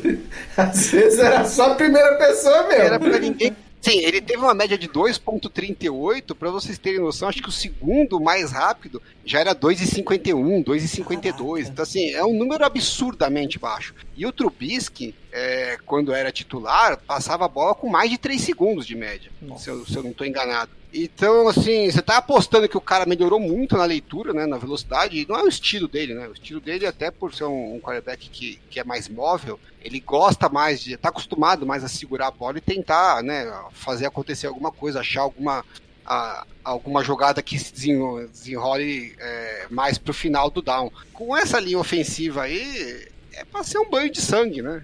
Agora, ah, temos, esperamos que vai ser me, melhor. Com base em nada, né? Com base na fé. Porque pior é, é difícil, né? É o único motivo não, que você acha. Sério, sério, sério, sério. Você, você tem a segunda pior. É porque pra ser pior, você tem que ser a pior OL, entendeu? Não, não, não, não. não Se for a terceira melhor, foi melhor Paulo. já, pô. Acompanhe meu raciocínio aqui, Paulo. Rapidinho, rapidinho. Acompanhe meu raciocínio aqui. Você tem a segunda pior OL em, em pass block, win rate uh -huh. da liga. Uh -huh. Né? E aí você contrata um center barra guard do Bears e um center barra guard do Vikings. Uhum. Você pode olhar para mim é, a posição desses dois times nessa, no nessa mesma lista? Pass blocking rate? É, faz esse favor para mim, só para eu testar uma parada aqui. Pass blocking rate. O, o Vikings foi 25 Ok. Bears até que foi bem, pelo visto. Deixa eu achar. Bears foi o sexto. Ah, ok. Ah, é, o Bears foi bem. Então equilibra. Uai, porque- Ué, não reclamaram que o Bears tinha sido uma draga, por isso que o. Tem, mas é porque, né? Mal? Pois é, né? Não sei. É pelo- mas assim, você contrata do Vikings, você contrata do Bears, assim, todo mundo falou. né? Eu não sei se. Aí é de conhecimento meu, não sei se ter um quarterback móvel impacta nesse valor aí. Não sei. É, então, o cara que sai muito do pocket pode acabar aumentando o tempo para furo do bloqueio. Mas assim, não são duas OLs que são padrão da NFL. O Vikings está em números mostrando isso, o Bears não sei o que, que aconteceu. É, cara, não tem condição você achar que, que são essas adições, eu não sei se é a palavra certa adição aqui, mas tudo bem, é, que vai mudar um padrão que é horroroso, cara. De Deus. É, eu, eu tô com ala nessa, eu não entendo os GMs da NFL, não. E aí, já, vem, o, o, Pittsburgh pra mim tem sido um mistério, porque no passado eu desci o pau porque eles tinham é, reassinado com o, com o Juju por 8 milhões, né? E eu falei, bom, tá, tá os dois jogando uma temporada fora, né? Porque todo mundo sabia que os Steelers não vinha pra brigar no passado por título. Acho que só o pessoal de Pittsburgh que não sabia. E por que, que você gasta 8 milhões pra um ano de Juju Smith-Schuster se você já não tem planos de renovar ele a longo prazo? Ah, e você sabe que você não vai pra brigar. Jogou 8 milhões fora. Você jogou mais fora ainda porque ele acabou machucando tal, deu azar. Mas mesmo que não tivesse machucado, o que, que o time ia fazer com ele? Assim, por que, que você renova um wide receiver é, por um ano, gasta 8 milhões? Ainda mais o wide receiver, que era uma posição que ele já tinha outras opções. Era melhor ter guardado esse dinheiro e investir agora 8 milhões, mais alguma coisa, e pegava um, um jogador melhor na linha ofensiva. Eu não consigo entender esses movimentos. Agora você pega o Trubisky, assim, tem alguma chance de dar certo? Sempre tem, né? Mas as probabilidades são muito contra. Tudo é contra. Você tem uma linha ofensiva que é o pior possível para esse tipo de quarterback. E aí você vai e bota esse cara junto com o Rookie. Então você já sabe que o Rookie tem uma pressão, porque se o cara não jogar muito bem, ele vai jogar, porque ele não tem o histórico bom. É, é tudo para dar errado. Né? Ah, o, cara, o cara que eles trouxeram do Vikings, que é o Mason Cole, é, teve. cedeu 25 pressões. Ok. E, e o pass blocking dele pelo PFF é 44 a nota. E o James Ok. Daniels é, cedeu 40 pressões. O Nossa! pass block é 58.3. É, eu acharia mais razoável se eles tivessem pego um Ted Bridgewater, por exemplo. Ai, Pois é. caralho. né, que é um cara que você fala assim, ah, de repente ele pode, né? Tem uma experiência, é, já tem uma... Ele lembra rápido da bola. É, então ele vai fazer um, um- Vai ser um quarterback ponte que vai ajudar o nosso rookie a E desenvolver. ele, e ele, tipo, assim, sob, sob pressão, ele não costuma rifar a bola e entregar. Pelo menos, né? Ele se, se livra dela ou alguma coisa do tipo. Ele não é conhecido por dar muito turnover na bola. Né? Ed Bridgewater ainda pensa, né? do- diferente do Trubisky, né? Ah, sei lá, eu, eu não consigo.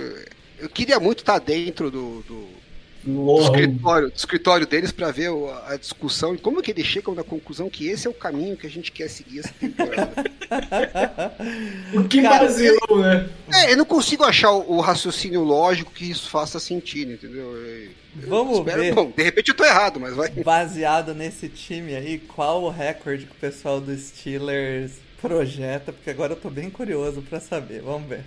Em relação à projeção de vitórias e derrotas, eu hoje arriscaria um 9-8, mantendo assim o recorde do Tomlin de nunca ter tido uma temporada com mais derrotas do que vitórias como técnico principal na NFL. A nossa, nossa tabela não é das mais fáceis, nós enfrentamos muitos times bons, enfrentaremos o, o Tampa Bay, nós enfrentaremos o Bengals duas vezes, o Ravens duas vezes, enfim, e também enfrentaremos algumas cascas de banana feito o, o Raiders, que por incrível que pareça, sempre consegue ganhar da gente, é coisa impressionante. Então, por essas razões, que nós vamos terminar com a campanha 9-8. Também pelo fato de que a incerteza na posição de quarterback não me deixa sonhar mais alto. Eu realmente acho que a nossa defesa é a melhor da NFL, ou pelo menos tem esse potencial. Afinal de contas, eu acho que nós talvez somos o único time que tem jogadores de calibre All-Pro em todos os três níveis da defesa. Afinal de contas, temos o Cameron Hayward na linha defensiva, o TJ Watt, Defensive Player of the Year, entre, entre os linebackers, e também o Minka Fitzpatrick, que acabou de renovar o contrato como safety secundário. Então, é, muito pela incerteza na posição de, de quarterback, eu diria que o time vai acabar com a campanha 9-8, mas não me surpreenderia se nós acabássemos um pouco melhor que essa, que essa projeção. Eu realmente só não acredito que nós vamos acabar a temporada com mais derrotas do que vitórias, que eu acredito que eu consiga cravar. Em relação ao campeão da divisão, fica um pouco difícil não apostar no Cincinnati Bengals. Então, eu vou apostar é, no Bengals para ganhar a divisão em 2022. E quanto a se eu acho que algum outro time da divisão vai conseguir chegar nos playoffs, é um pouco difícil de, de prever isso, porque ninguém sabe o que vai acontecer com o Cleveland Browns, ninguém sabe o que vai acontecer com o Deshaun Watson. Se ele vai ser suspenso, se não vai, inclusive espero que ele seja. Mas diante dessa incerteza também fica muito difícil afirmar. Sendo assim, se eu tivesse que dizer hoje, se algum outro time vai para os playoffs além do campeão da divisão, que na minha opinião será o, o Cincinnati Bengals, eu diria que não. Eu diria que nós não vamos conseguir, infelizmente. Eu diria que o Browns também não vai conseguir. E que o Ravens, apesar de ter um bom time, apesar de ter um ótimo técnico, apesar de ter um jogo terrestre muito bom, e apesar de voltar a ter muitos jogadores que estavam machucados na temporada passada, eu acredito também que por uma questão de competição dentro da divisão, que vai ser muito dura, eu acho que eles não vão conseguir chegar também não. 9-8? 9-8 é ok, vai. É, Ok. é, 9 É ok, não, não sonhou alto, né? Não, Porque assim, tem uma boa na chance verdade, a do Trubisky 9-8 ser melhor do que o Big Ben, né? Com tudo que eu critiquei e tal, mas eu tenho uma boa chance dele ser melhor que o Big Ben. Agora sim, ele falou, realmente tem uma ótima defesa. Não sei se é melhor da NFL. não. Melhor da NFL deu uma forçadinha. Exato, porque eu fui olhar os corners, né, do, do, do time. É, é, porque eu fiquei curioso, assim. Eu posso Você dar tem- uma olhada aqui em... Não, você pode, tem a defesa que foi a, a 14 em DVOA ano passado. Você cravar Não, mas- que ela era a melhor da NFL, É por mais que você fale, não, tá 14ª bom, foi um ano meio né, atípico e tal. Não, é, Ah, é, é, é aquilo, Wister, e eu não consigo falar o nome desse filho da puta. O que era do Niners? Um dos corners. Ah, e- Ken Witherspoon. Isso. Ele foi bem, viu, no, no Foi a Steelers. 14 pelo PFF também. E Levi Wallace. É, então, por mais que você fale que a métrica não captura certinho, você oitavo. tem alguma discordância com a métrica, tanto do DVOA como do PFF, e que talvez o ano foi- não foi melhor, algumas lesões e tal, assim, tá- por mais que você coloque algumas ressalvas, de 14 pra primeira, pô, tem uma Não, distância se, aí. se ele tivesse falado o melhor front seven da liga, aí eu. Porque você tem aqui o Hayward, TJ Watt, Devin Bush, Miles Jack.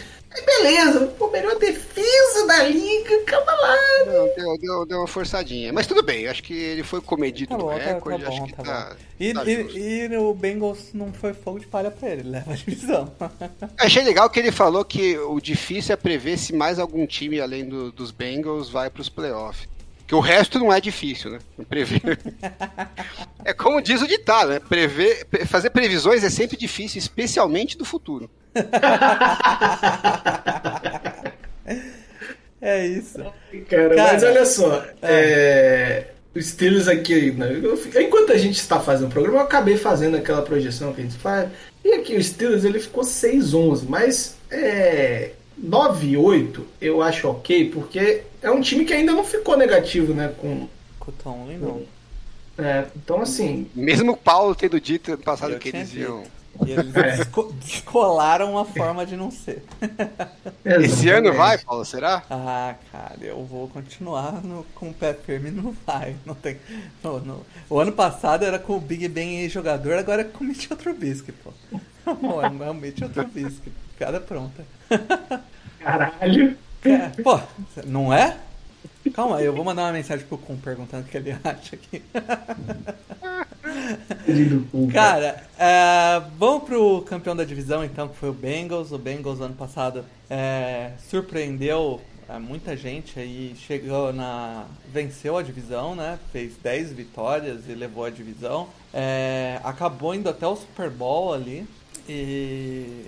Ô Paulo, esse- só antes de você soltar aí a, o áudio, primeira pergunta, eu esqueci aqui de fazer uma parte Uhum. que eu tô trazendo as nossas melhores takes do ano passado, né? Ah, sim. E ano sim. passado o pessoal do Black Yellow Brasil falou que é, uma das coisas. A gente perguntou sobre o OL pra eles também e eles disseram que estavam muito animados pra ver a nova.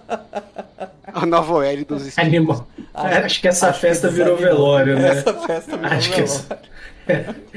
virou um velóriozaço, né? É isso. Só, só pra fazer o registro. É. Pode seguir com o Bengals. né? Cara, Tá quem bom. respondeu as perguntas foi o pessoal do Rudei BR. É, vamos lá. É, aqui. Primeira pergunta foi: os Bengals se mexeram bastante para reforçar sua OL e evitar os problemas enfrentados na proteção de Joe Burrow em 2020 e 2021. Qual a expectativa para a evolução da OL e qual o impacto que isso pode trazer para o ataque de Cincinnati? Bora lá. Bom, essa off-season mostra bastante o, o, impacto que o Joe Burrow no Bengals tem, tem feito, né, de mudar a mentalidade do time.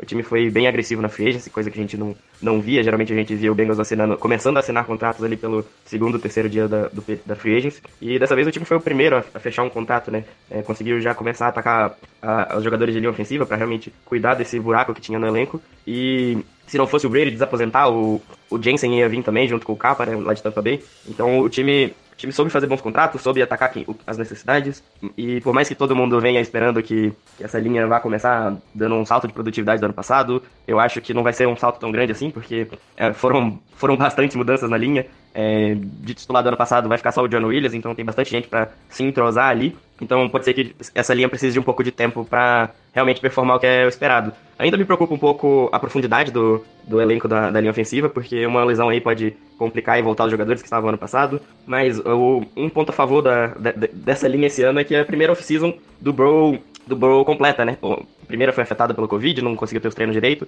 A segunda ele estava voltando de lesão, então os treinos acabaram sendo prejudicados. E agora ele consegue pegar entrosamento com essa linha, né? E quem sabe conseguir abrir um pouco mais o, o playbook esse ano, já que ano passado a gente até criticava o Zach Taylor, quem acompanhava mais de perto, que você viu o Burrow under center, você já sabia que vinha play action, porque não tinha corrida nenhuma. E algumas outras formações que o Bengals acabava não usando, talvez até por medo de acabar lesionando o Joe Burrow pela proteção. Então a gente espera que o Bengals consiga ter uma maior variação tática no ataque esse ano com essa L, né? Pô, vou dizer que esperava um pouco mais de clubismo aí, hein? Foi bem comedido, torcedor do Bengals aí. Pô. É, porque ele tá gato escaldado já também, né? Dá pra entender muito bem a situação aí do torcedor. Mas eu acho que fez o que, te, o que tinha que fazer, né?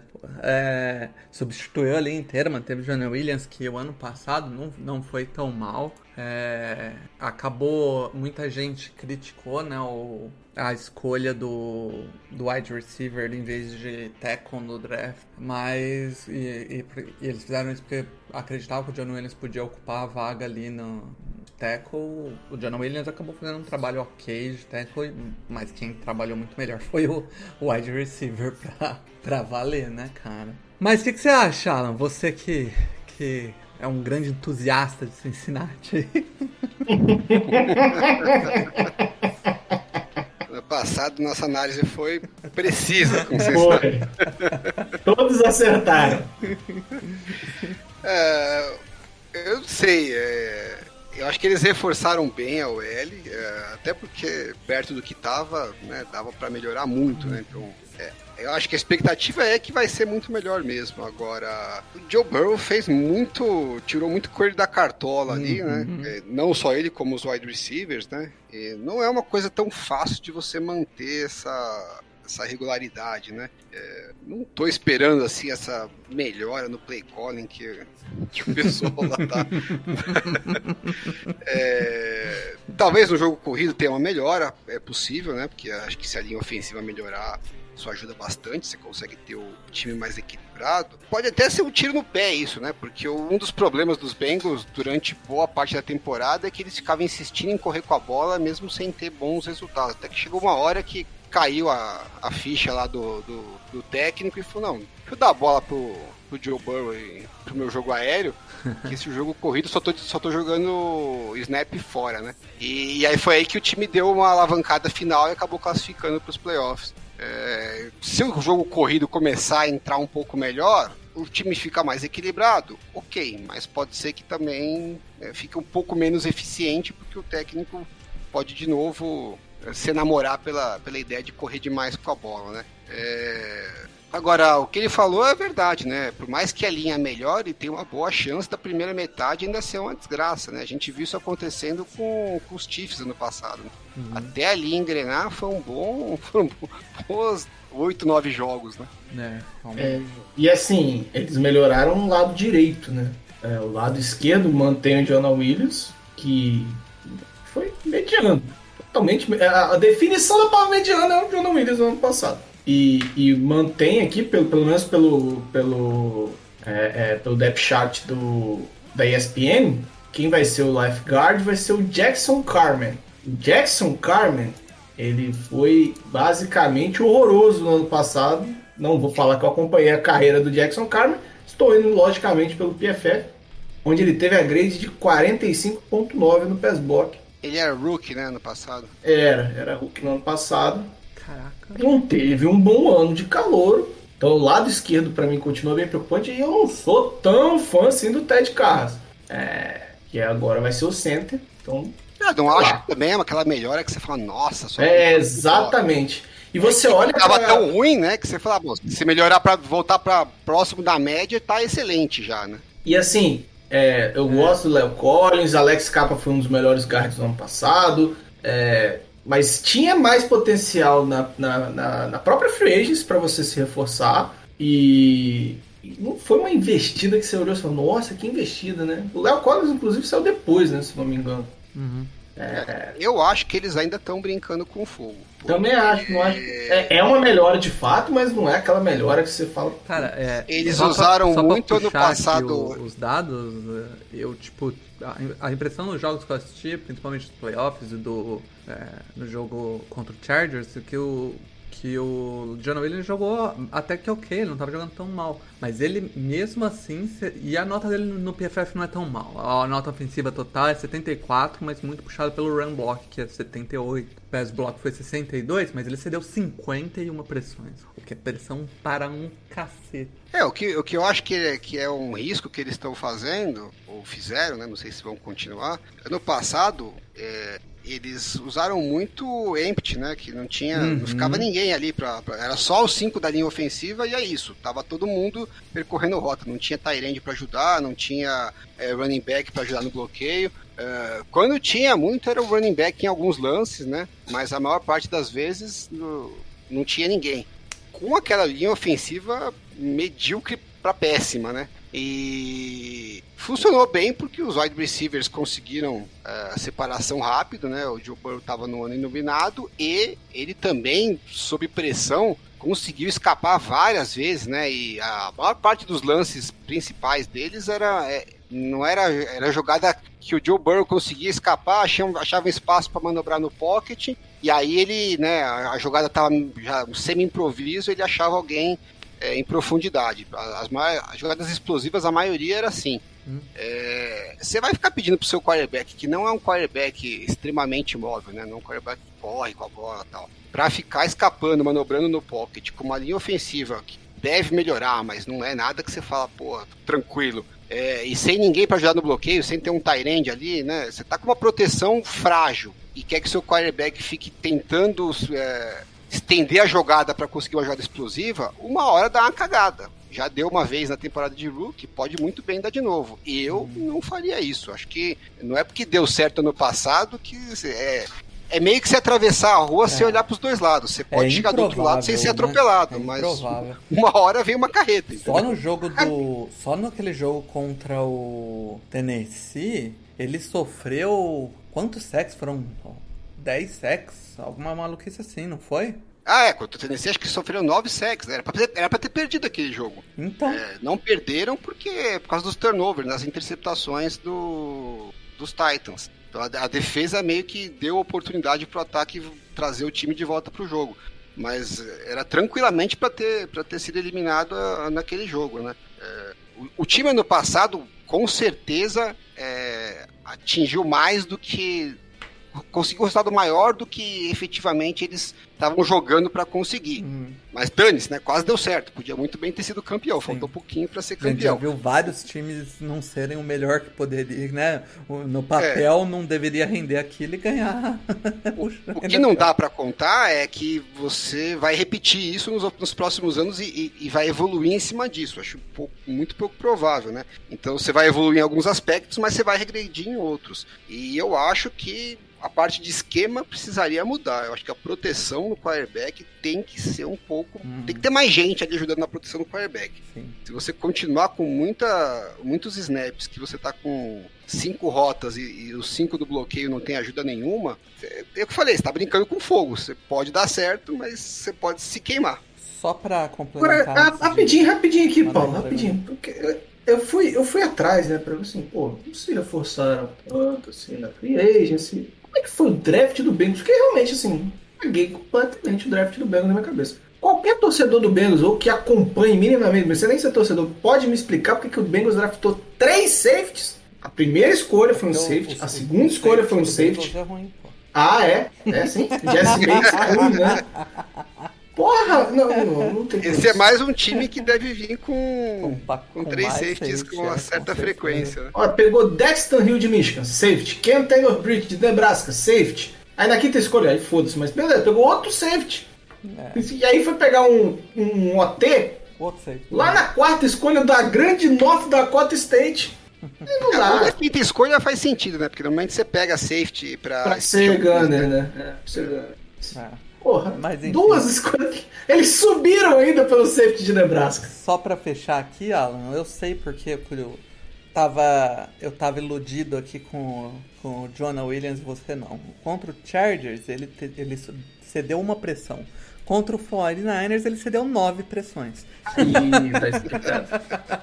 então, é porque ele, ele, ele enfrentou o Boza melhor, né?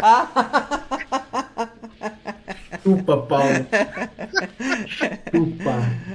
É isso aí. Vamos para a segunda pergunta, então, que é: depois de alguns anos com recorde negativo, o Cincinnati Bengals volta a entrar numa temporada como um dos principais favoritos da divisão. Há uma situação parecida com a que foi vivida pelo Browns ano passado. A pressão gerada por essa mudança de expectativa pode causar problema? Os Bengals estão melhores preparados para lidar com esse favoritismo que o, ben, que o Browns estava ano passado? Bora lá. É, ano passado o Bengals foi um time que foi bastante desacreditado, né? Vinha desacreditado, tinha uma campanha ruim, não sabia como o Joe Burrow ia voltar da lesão. Então muita gente é, não acreditava no Bengals, acreditava que era um time ali no máximo de 6, 7 vitórias, é, pensando positivo, segundo quem cobria a liga. E você via nos jogadores muito a, a, mentalidade de querer se provar, né? Esse elenco queria muito se provar, que, sabe, que sabia do que era capaz e que conseguia mais. E para esse ano eu acho que eu vejo muito parecido a mesma mentalidade. É, pelas reportagens que a gente já vê no, nos treinos que estão rolando, que o time tem, tem entrado bastante com essa mesma mentalidade que a gente viu é, ano passado, por mais que tenha sido uma campanha cheia de altos e baixos durante a tempo, temporada regular, como qualquer outro time. É, muita gente des, des, descreditou muito a campanha do Bengals até o Super Bowl, é, dizendo que foi pura sorte, que tiveram vários fatores para ganhar a divisão. O Ravens estava todo machucado, o Steelers estava com o Big Ben jogando nada, o Browns tinha o Baker Mayfield. Então, eu sinto muito que estão desacreditando do Bengals de novo, e esse elenco tá sentindo isso e tá sentindo que tem que se provar mais uma vez. E, e Quanto a estar tá de novo nos favoritos para a divisão, né? Eu acho que o time está mais preparado que o Browns antigamente. É uma comissão técnica que já, já tá um tempo ali junto, tava no, nos perrengues é, do, das poucas vitórias e que estava evoluindo, estava se encontrando. É um time que aprendeu a, a sofrer, né? Para ganhar jogos e, e tanto na, nas campanhas ruins quanto ano passado, tiveram vários jogos apertados também, que é, o time precisou se adaptar muito para conseguir ganhar os jogos. Então, eu acho que é um time que tem, tem mais ferramentas para lidar com, com a, o favoritismo, a mídia em cima e jogos em prime time e conseguir manter a campanha, né? Muita gente fala também de que a campanha do Bengals esse ano vai ser mais difícil, porque vai pegar os campeões de divisão, mas é bom lembrar também que pela força de tabela, que eu não gosto muito, mas é, ano passado a campanha do Bengals já era uma das mais difíceis da NFL, segundo esse critério, e esse ano, esse ano tá até inclusive mais fácil. Então, é, pegar os campeões de divisão não, não vai ser um problema para esse time que já tá acostumado com jogos difíceis, né? É, tem algumas frases que o Alan adora aí, hein? Time que aprendeu a sofrer, esse tipo de coisa. é, cara, mas. Aprender a sofrer seria o quê? É. Legal que a gente. É, tá vendo uma rivalidade aí que tá crescendo no nosso podcast entre. Hum. Bengals e, e, Browns, hein? O Browns falou que era fogo de palha, queimou rápido demais. E agora o Bengals falou: não, a gente tá muito mais preparado que o Browns, que não tem nem cabimento. o Browns realmente não estava preparado para o spotlight. Rapaz, vai... eu, eu. Ai meu Deus, eu, eu tô perdido aqui. Perdido aqui, porque assim, é, a gente sabe de, de que é um time que tinha carências e por isso ninguém apostou, né? É, o Bengals explodiu porque teve o Achum, o Shidobi Ayuz, ele perdido, é, a defesa performou mais do que todo mundo estava esperando, o ataque foi absurdo, né? Foi basicamente isso. É, e ninguém para e pensa assim, será que talvez, por causa disso, esse ataque possa ter uma regressão à média? E aí, esse time não vai ganhar tantos jogos, porque se você pegar os jogos do Bengals no ano passado, é, tiveram muitos jogos que ganham detalhe, né? Nossa, e então assim, não é que esse time não esteja preparado, é que não é normal que todas as vezes que esteja numa situação de proximidade você ganhe, né? Que foi o caso do ano passado. Então, Eu sei lá, acho que fico, eu fico com um gosto estranho na boca quando. Acho que. Eu não sei se foi isso que o Alan quis tirar na pergunta, mas para mim é uma situação de, pô, talvez esse ano a gente não tenha tanto sucesso como no ano passado, mas o time já criou uma base e, e sabe, sei lá, eu, eu não sei. Fala aí, Alan. Eu, fico com essa sensação, cara, que é, as pessoas não estão preparadas para o time piorar. E não, isso piorar não quer dizer que ele é ruim. Quer dizer que as coisas mudam de um ano para o outro. Vou, vou falar. Ano passado a gente fez essa mesma pergunta, mas para o Browns, né? Que tinha Isso. acabado de chegar no playoff. É, tinha ganho um jogo só, né? Nem foi tão bem assim quanto, quanto os Bengals, mas eu acho que a situação era bem parecida, né? Um quarterback é, jovem ainda, nos primeiros anos de contrato de rookie, é, num time que vinha muito mal e ajudou a carregar o time para o playoff, até de forma um pouco surpreendente. E aí vinha com tudo pro ano, pro ano seguinte. E, e aí o que o Mário falou pra gente, Paulo, foi o seguinte: hum. eu acho muito difícil esse time desapontar. Muito difícil. Agora, quando é o Bengals que chegou no Super Bowl e quase foi campeão, aí ele vem aqui e desce o cacete. Não tô descendo o cacete. Não dá, não dá, entendeu? É não tô descendo o cacete. Inclusive, eu acho que né, nesse programa do ano passado, fiquei muito empolgado com a contratação que o Browns fez de safety, se eu não me engano. É, não, por isso que o Bengals foi atrás de um também. Porra, mas ele é, é, talvez seja a melhor posição da defesa nesse momento. Não precisava de Olha, tantos eu, assim. Eu olhei aqui os, os picks deles, pra mim o, o, segundo round, onde eu entrei aqui, diz como cornerback. Né? Cornerback, né? eu vi alguns casos também tá falando como cornerback, depois que eu fui olhar, mas... Pra ver que foi por isso que eles pegaram. É, mas assim, é... Ah, eu, eu acho que, que tá rolando uma empolgação, sim, com, com o time do Bengals. Eu acho que é um time que mostrou que é competitivo, mas assim, não sobrou em momento nenhum na temporada, né? Nem nos playoffs o time foi chegando, mas foi chegando é, bem apertado, né? Uhum. Podia ter perdido qualquer um dos três jogos ali. É... Pois é, cara, é isso. Os três isso jogos. Foi... Os três jogos do. Lá também, o Alan, não foi só nos playoffs. Tiveram vários jogos que, que foi, a situação foi muito parecida. Sim, mas aí dos playoffs que né, eles deram a, essa arrancada final, parece que a gente fica com aquela imagem de que ah, ganhou, ganhou, o time foi, chegou, quase foi campeão. Mas os três jogos do playoff antes do Super Bowl, é, se a defesa não aparece ali no, no, no drive decisivo, é, tinham perdido o jogo, podia ter perdido para os Raiders, né? Conseguiram uma interceptação no, na quarta descida ali, que se é touchdown, é, era prorrogação. É, conseguiram segurar ali um field goal contra os Chiefs, não tinham perdido o jogo ali, né? Devia ter perdido, né? Porque o jogador estava até livre, o Mahomes que não, não, não conseguiu, não viu e não soltou a bola. E contra os Titans, tinha tudo para perder também, era só tomar um field goal no final ali, eles acharam mais uma interceptação. Então, assim, a defesa meio que no momento crítico ali do jogo decisivo é, apareceu e, e, e resolveu. É, eu acho que a defesa, principalmente no final da temporada, se mostrou muito melhor do que a gente esperava, como o Mário falou. É, vai continuar nesse nível, é, é um pouco difícil, né? Normalmente as defesas é, oscilam bem mais, então é possível que a defesa não vá tão bem esse ano. Então teria que contar com uma melhoria do ataque, que eu acho que é possível, porque a linha ofensiva tende a melhorar bem. Mas eu acho que é um time que ainda tem problemas, né? Não, eu, eu não sei que eu coloquei alguma coisa no Twitter, não é nem qual era o assunto. Alguém falou assim: mas você não citou o Bengals com aquele puta timaço?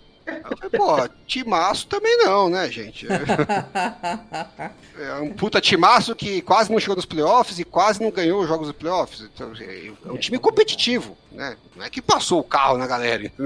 E é isso que eu espero que seja esse ano também, um time competitivo. Né? Foi um ano que eles estavam em estado de graça, tudo na hora de que, as, que a coisa apertava, virava para eles. Assim, isso é mérito deles também, não tô tirando mérito, mas. Ah, eles perderam vários jogos apertados também. Então, assim, perderam do, dos Packers lá, que era só ter feito um field goal e tinha, teria ganho. É, perderam dos 49ers na prorrogação. Então, eles poderiam ter tido um recorde tranquilamente ali de 12, 13, é, com alguns jogos que eles perderam e, e tava assim, uma bola ou outra que tivesse sido a favor deles, eles teriam ganho. É, então não é que estava também tudo iluminado, mas o que eu quero dizer é assim, tanto as vitórias como as derrotas foram todas apertadas. É um time que é competitivo, não é um time que está sobrando. Então, Exatamente. Vamos com calma, não é um, não é um timaço. Acho que é um time competitivo que agora vai estar numa situação diferente de, de expectativa, né? Vamos ver como é que eles vão lidar. É, tem um quarterback que já tem experiência com isso, né? De ter que lidar é, e, a... e, diferente do Mayfield, o, o quarterback de fato carregou o time, né?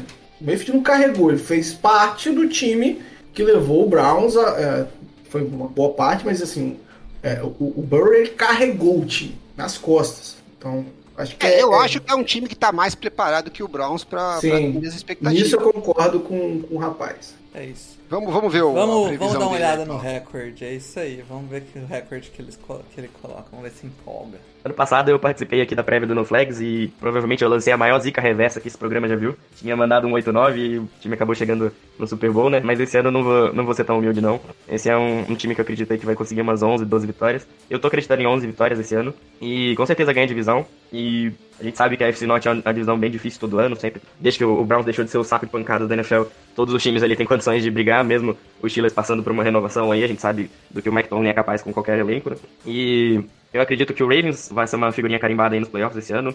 É, sofreram bastante com lesão ano passado, mas vão acabar não ganhando a divisão aí pelos confrontos diretos contra o Bengals. E eu acho que Browns e Steelers acabam brigando pela, pela vaga nos playoffs, mas não conseguindo, porque a AFC West também tá bem carregada, então acho que só Bengals e Ravens vão pros playoffs da AFC Norte esse ano. É isso aí, cara. É, O ano passado Ele falou que- 11 vitórias? 11 vitórias. O ano passado Ah, ele falou porra, que meteu uma esse zica moleque, reversa.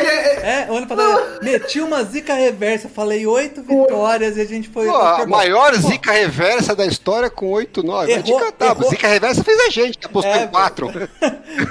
er- Errou por duas vitórias, Peraí, pô. pô, o empolgado dele é 11 vitórias e o outro que não tá tão empolgado assim falou: não, gente, aí não, não. Não, é, é, o- mas, ele, mas ele soltou ali uma clubistadinha, vai. Vocês Ah, não pegaram. Mas ele falou, com certeza ganha a divisão. É, isso. Não, isso Com é- certeza. Não, beleza, foi, mas essa foi de teve que leve. garimpar, teve que garimpar o- a clubistada, mas teve. Foi- Agora, Não, falar que 8-9 foi a maior zica reversa, pô, a gente colocou tudo 4, 5 vitórias. Pô, zica Quer reversa. agradecer, ter- agradece a gente. Ter, pô. ter metido, ter, metemos 3-14 pro Bengals, pô.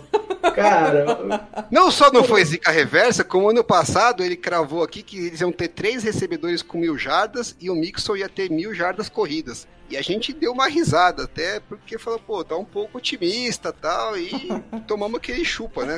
Pois é. Só faltou 180 jardas pro, pro Tyler Boyd Mas pra errou. ele cravar. errou. O importante é que errou. não, não errou, não errou. Não, mas, pô, tá foi na uma boa de-. Foi uma Tá boa na margem de erro Foi, foi total. bem perto, pô, tá louco. Essa aí tá na, vai na margem de erro. Foi o- o- a noite que ele ficou com a Anitta lá, velho. E aí ele não fez a- as A jardas. Anitta, a Anitta estragou Estragou ele. final de temporada do- dos Bengals. Cansou, rapaz. Mas assim, é, eu, eu esperava mais empolgação do rapaz. 11 vitórias para um time que foi ao Super Bowl, ele tá muito pé no chão, vocês não. É, mas é. eu Aí o time, é o time vai ganhar 10 vitórias e vai falar, vai ano que vem ele vai vir aqui e falar, porra, soltei mó zica no time, falei 11, 10. Eu acho Porque, que assim, é isso, 11 Mário, vitórias é, foi o meu É gato palpite. saudado, cara. O, o Bengals é, é aquele time que já apanhou muito. Não quer, ele não quer empolgar demais. 11 vitórias foi o que eu coloquei pro Bengals. 11 vitórias. Não, mas ele não falou que ele ia, que ele ia soltar uma previsão clubista, né? Ah, mas ele precisa. A gente quer isso, né? A gente espera isso. Cara, a gente, a gente- pra isso. Pra finalizar o. pra O Browns com o e, e sem wide receiver vai, vai, vai, vai 13. fazer quase isso. né? Gostei dessa. É.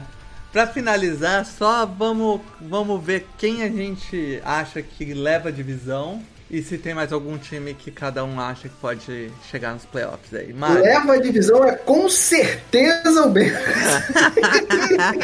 eu não tenho essa certeza toda, assim. Porra, você não tem. Não, pera, pera, pera. Você não tem essa certeza, Certeza? toda. Certeza? Não. Certeza, você. Eu, não, gente, pera, eu, pera. se eu for Você colocar acha assim, que o Ravens não pode ganhar a divisão? de jeito nenhum, Porra. você não vê. Eu não consigo ver o o Ravens a longo prazo manter o, o nível durante a temporada. Cara. O time não tem jogador, cara, da, de, Como pra não variar jogador? o ataque. Não, variar o ataque. Pra variar o ataque, cara. O ataque precisa rodar, gente. A defesa é muito Sim, boa, mas o ataque precisa rodar. Mas, por exemplo, se essa, se- se essa linha ofensiva do Bengals não encaixar, você acha que a linha ofensiva deles não Paulo, encaixa Paulo. e aí o. a- o- você acha que o Joe Burrow consegue repetir o que ele fez ano passado? O Joe Burrow ganhou um jogo de playoff tomando 9 sacks, Pô, cara. mas é, isso acontece uma vez na vida, outra na morte, cara. Se ele, se ele conseguir fazer isso todo jogo, realmente. Acho que foi a cara, única vez, na É, verdade. não, se, se ele conseguir fazer isso todo jogo, esquece, cara. É gol. verdade, se ele for fazer isso Manda o Tom Brady jogo, pra casa do né? caralho e o, o, Joe, o Joe Burrow é o Gold, pô. Não tem jeito. Cara, eu, eu, eu, assim, não vou falar que é impossível. Eu acho muito difícil alguém fora da divisão, é, fora o Bengals, ganhar essa divisão. Inclusive, não coloco nenhum dos outros três nos playoffs. É, eu, eu acho que, tipo, o Bengals é favorito, mas não por esse absurdo todo. Eu acho que ele é deve acabar um, dois jogos na frente do. Eu também do acho que a margem é pequena, mas é, você não consegue criar um cenário é, Ah, muito favorável pro Ravens, entendeu? Pô, mas, É. ô, ô, ô, Mário, ano passado a gente tava colocando o Ravens com quantas vitórias? 13, se eu não me engano. Era Acho que 12, foi 13, 12. era alguma é, coisa. por aí. O que o time piorou tanto assim, você acha? Ah, eu, eu, também, eu- sei que eu critiquei aqui o Ravens, porque eu, é, Defensivamente não, Alan, mas ofensivamente, querendo ou não, o Porque o Hollywood nosso Brown era trabalho é maior. criticar, é por isso. Não, não, mas o Hollywood Brown, é, querendo ou não, era o melhor wide receiver do time. Não era também. E foi embora sem reposição. É... O que, que vai ser desse ataque, sabe? Sei lá, cara, eu não consigo a- a- apostar nesse ataque que não tem peça. Não tem peça. Você não tem ninguém que te garanta produção ali. Não que é adianta isso, você falar né? que o segundo anista vai jogar, é, vai chegar produzindo. É, não vem falar que é ranço porque o Marcos Williams tá lá, não. Sabe o que é isso, Tá? Alan? Não vem, É, não. O Mario vem, não. odeia Taiens, cara. Ele não acha que o, o Cara, fato não deles terem um, um cara elite, que sozinho, é, o, porra.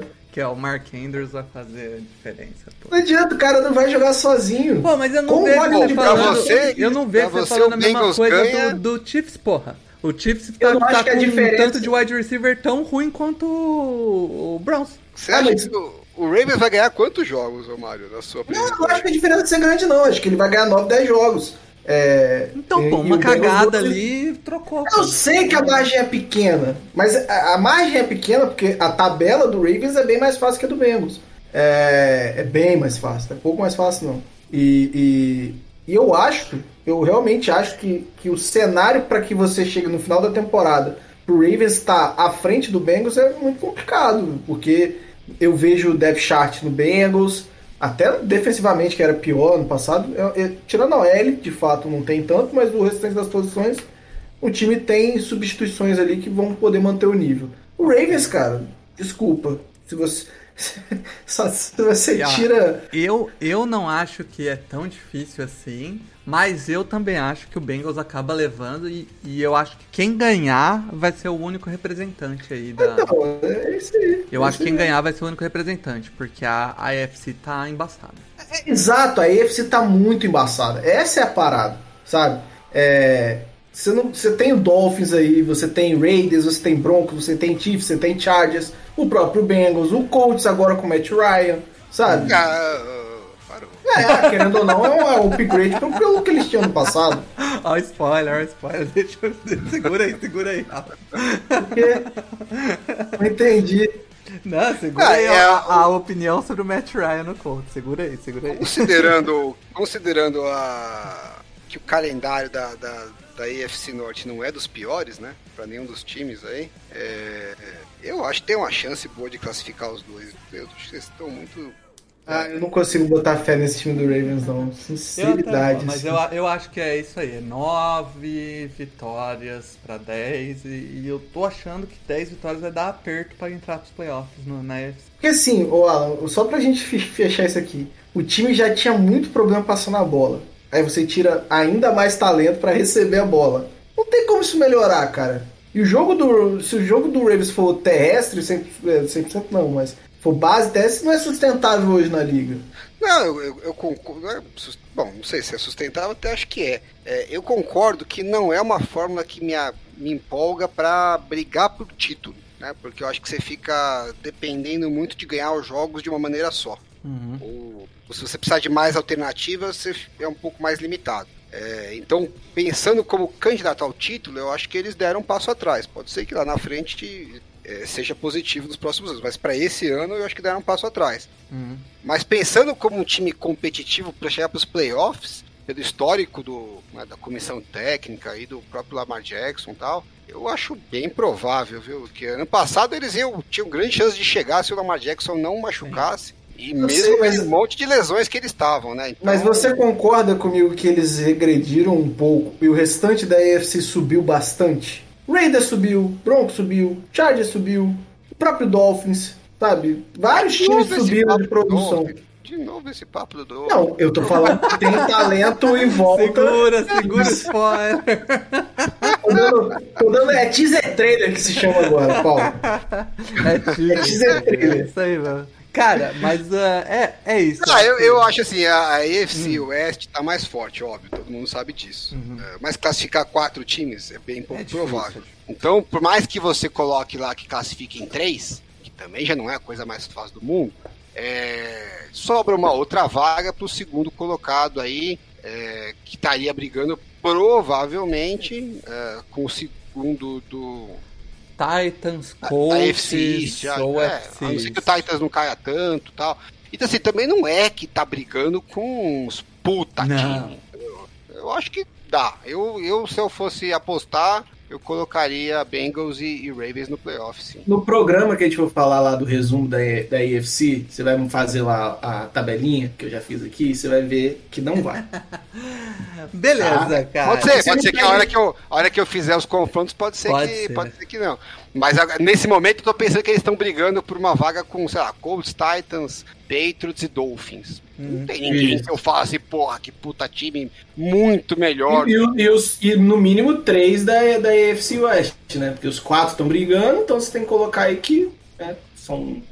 Pelo, pelo wild card, são oito times brigando aí. E eu acho que o Ravens pode levar a divisão também. É, não, eu acho que eu acho que pode levar, tipo, mas não. E cravo aqui, a maior chance do Ravens ir pra playoff é indo pelo título Eu da acho, eu acho também. É, Acho que, acho, que, acho que não só o Ravens, tá? O Bengals também. O Bengals também, sim, é, isso aí. Tô contigo. é O isso. pessoal da UFC Norte acha que a divisão deles é muito melhor do que realmente é. Tá vendo? É, isso eu acho que eles acham que ela é muito É competitiva, mas no momento ela Calma não é lá, tanto. galera. Não é tanto. Mas falando em competitividade, Alan, cadê as odds da AFC Norte pra ver se eles. Odds da UFC Norte. é Manda aí antes da gente fechar, porque já Porque tá eu quero saber se a percepção da, de Las Vegas é parecida com a nossa. Com- Ó, Ah. Browns nós não temos odds ainda, porque não resolveu a história do. É, eles não vão abrir nem a pau. Mas o Bengals tá com over-under de 9,5, né? Então eles estão projetando aí. E se você achar que dá 10 vitórias, pode. Eu apostar. acho que vale uma bela de uma aposta aí no Bengals, hein? E os Ravens estão com 9,5 também. Eita, Olha aí. Estão brigando tá, aí. tá mais com a o- gente que com o Mara, então. vamos lá. Então, É. ó, Pauli. O Não, meu, Steelers- o Ravens aqui teve nove vitórias no meu. Dez, nove, entre 9 e 10. Teve um jogo aqui que eu fiquei muito na dúvida. Que foi Ravens e Bills, que é lá em Baltimore. Que eu botei pro Bills, mas é aquela vontadezinha de botar pro Ravens. Mas assim. é, E o Steelers, é, tá O positivo? Steelers tá 7,5. Não, negativo, Tá bom. negativo. Pode, não precisa apostar, não. Não aposta. Não aposta no Steelers. Vai botando fé nessa, nesse recorde do Tom E, pra, e tem odds aí pra Super Bowl, tirando o Browns? E olha, desse Super time. É, é bom saber. Ah, deve ter, agora me perdi. Seria bom, cara. Pra- Porque eu quero saber a percepção de Las Vegas da AFC Norte. Ah, qual a divisão que ganha o Super Bowl, né? Tinha um negócio desse. É, mas assim, só dos times já dá pra ter uma noção. O Bengals tá, tá, deve estar aqui em quinto, por ali. O Ravens é o 1, 2, 3, 4, 5, 6, 7, 8. Ó, o Browns Tá é o nono. Browns é o nono. Por que, que tem o Browns, né? Estranho. É, nono. estranho. Aí o Ravens é o décimo primeiro e o Bengals é o décimo segundo. Olha aí, Até que eles estão botando uma fé no, no Ravens. no, É, na FC Norte como um todo. né? É, tá. Mandou um chupa Mas pra é isso, nós. cara. O programa ficou gigantesco Gigante. aí, mas a. Preview é Padrão assim, preview, né? Padrão É, preview. Ó, só pra fechar Uma hora e rapidinho. 40 por episódio. Esse ano Pra ganhar a divisão, É, o Browns, Ravens e Bengals estão empatados. É a mesma, é a mesma hora. é, eles devem Só os Steelers que, no- que pagar 10 pra ganhar a divisão. Eles Pô, devem com o apostando. não dá pra apostar, né? Aí é duro mesmo. É isso, cara. É, Fechamos? Cobrimos legal aí, fechamos a, a AFC Norte, primeiro dos oito previews, tá na mão. Valeu, Alan, aí, pela volta, bem-vindo de volta, bora trabalhar. Remunerado. É isso aí, como que tá o. que não. Como que tá o. o, o schedule do nosso áreas Endzone 51? pô? É, eu, tenho, eu tenho uns projetinhos aí de, de threads na, na agulha, mas eu também não tô acelerando muito porque tá meio parado. É isso, como diz minha esposa, né? não tem o que falar. O que vocês vão fazer? O, o, o, a esquerda do Edizão 51 nesse momento é entrar em tretas no Twitter. né? Eu tenho, eu tenho coisa pra falar, Paulo, mas o, povo não quer escutar, entendeu? Então, ninguém quer saber de futebol americano agora. E também porque eu acabei de mudar de residência, então ainda estou É, tá certo. desempacotando as coisas Tá nas caixas to- aqui, to- então to- É isso aí. prioridades. Fechou então. Galera, chama a zebra de volta, meu flag acabando. Aquele abraço.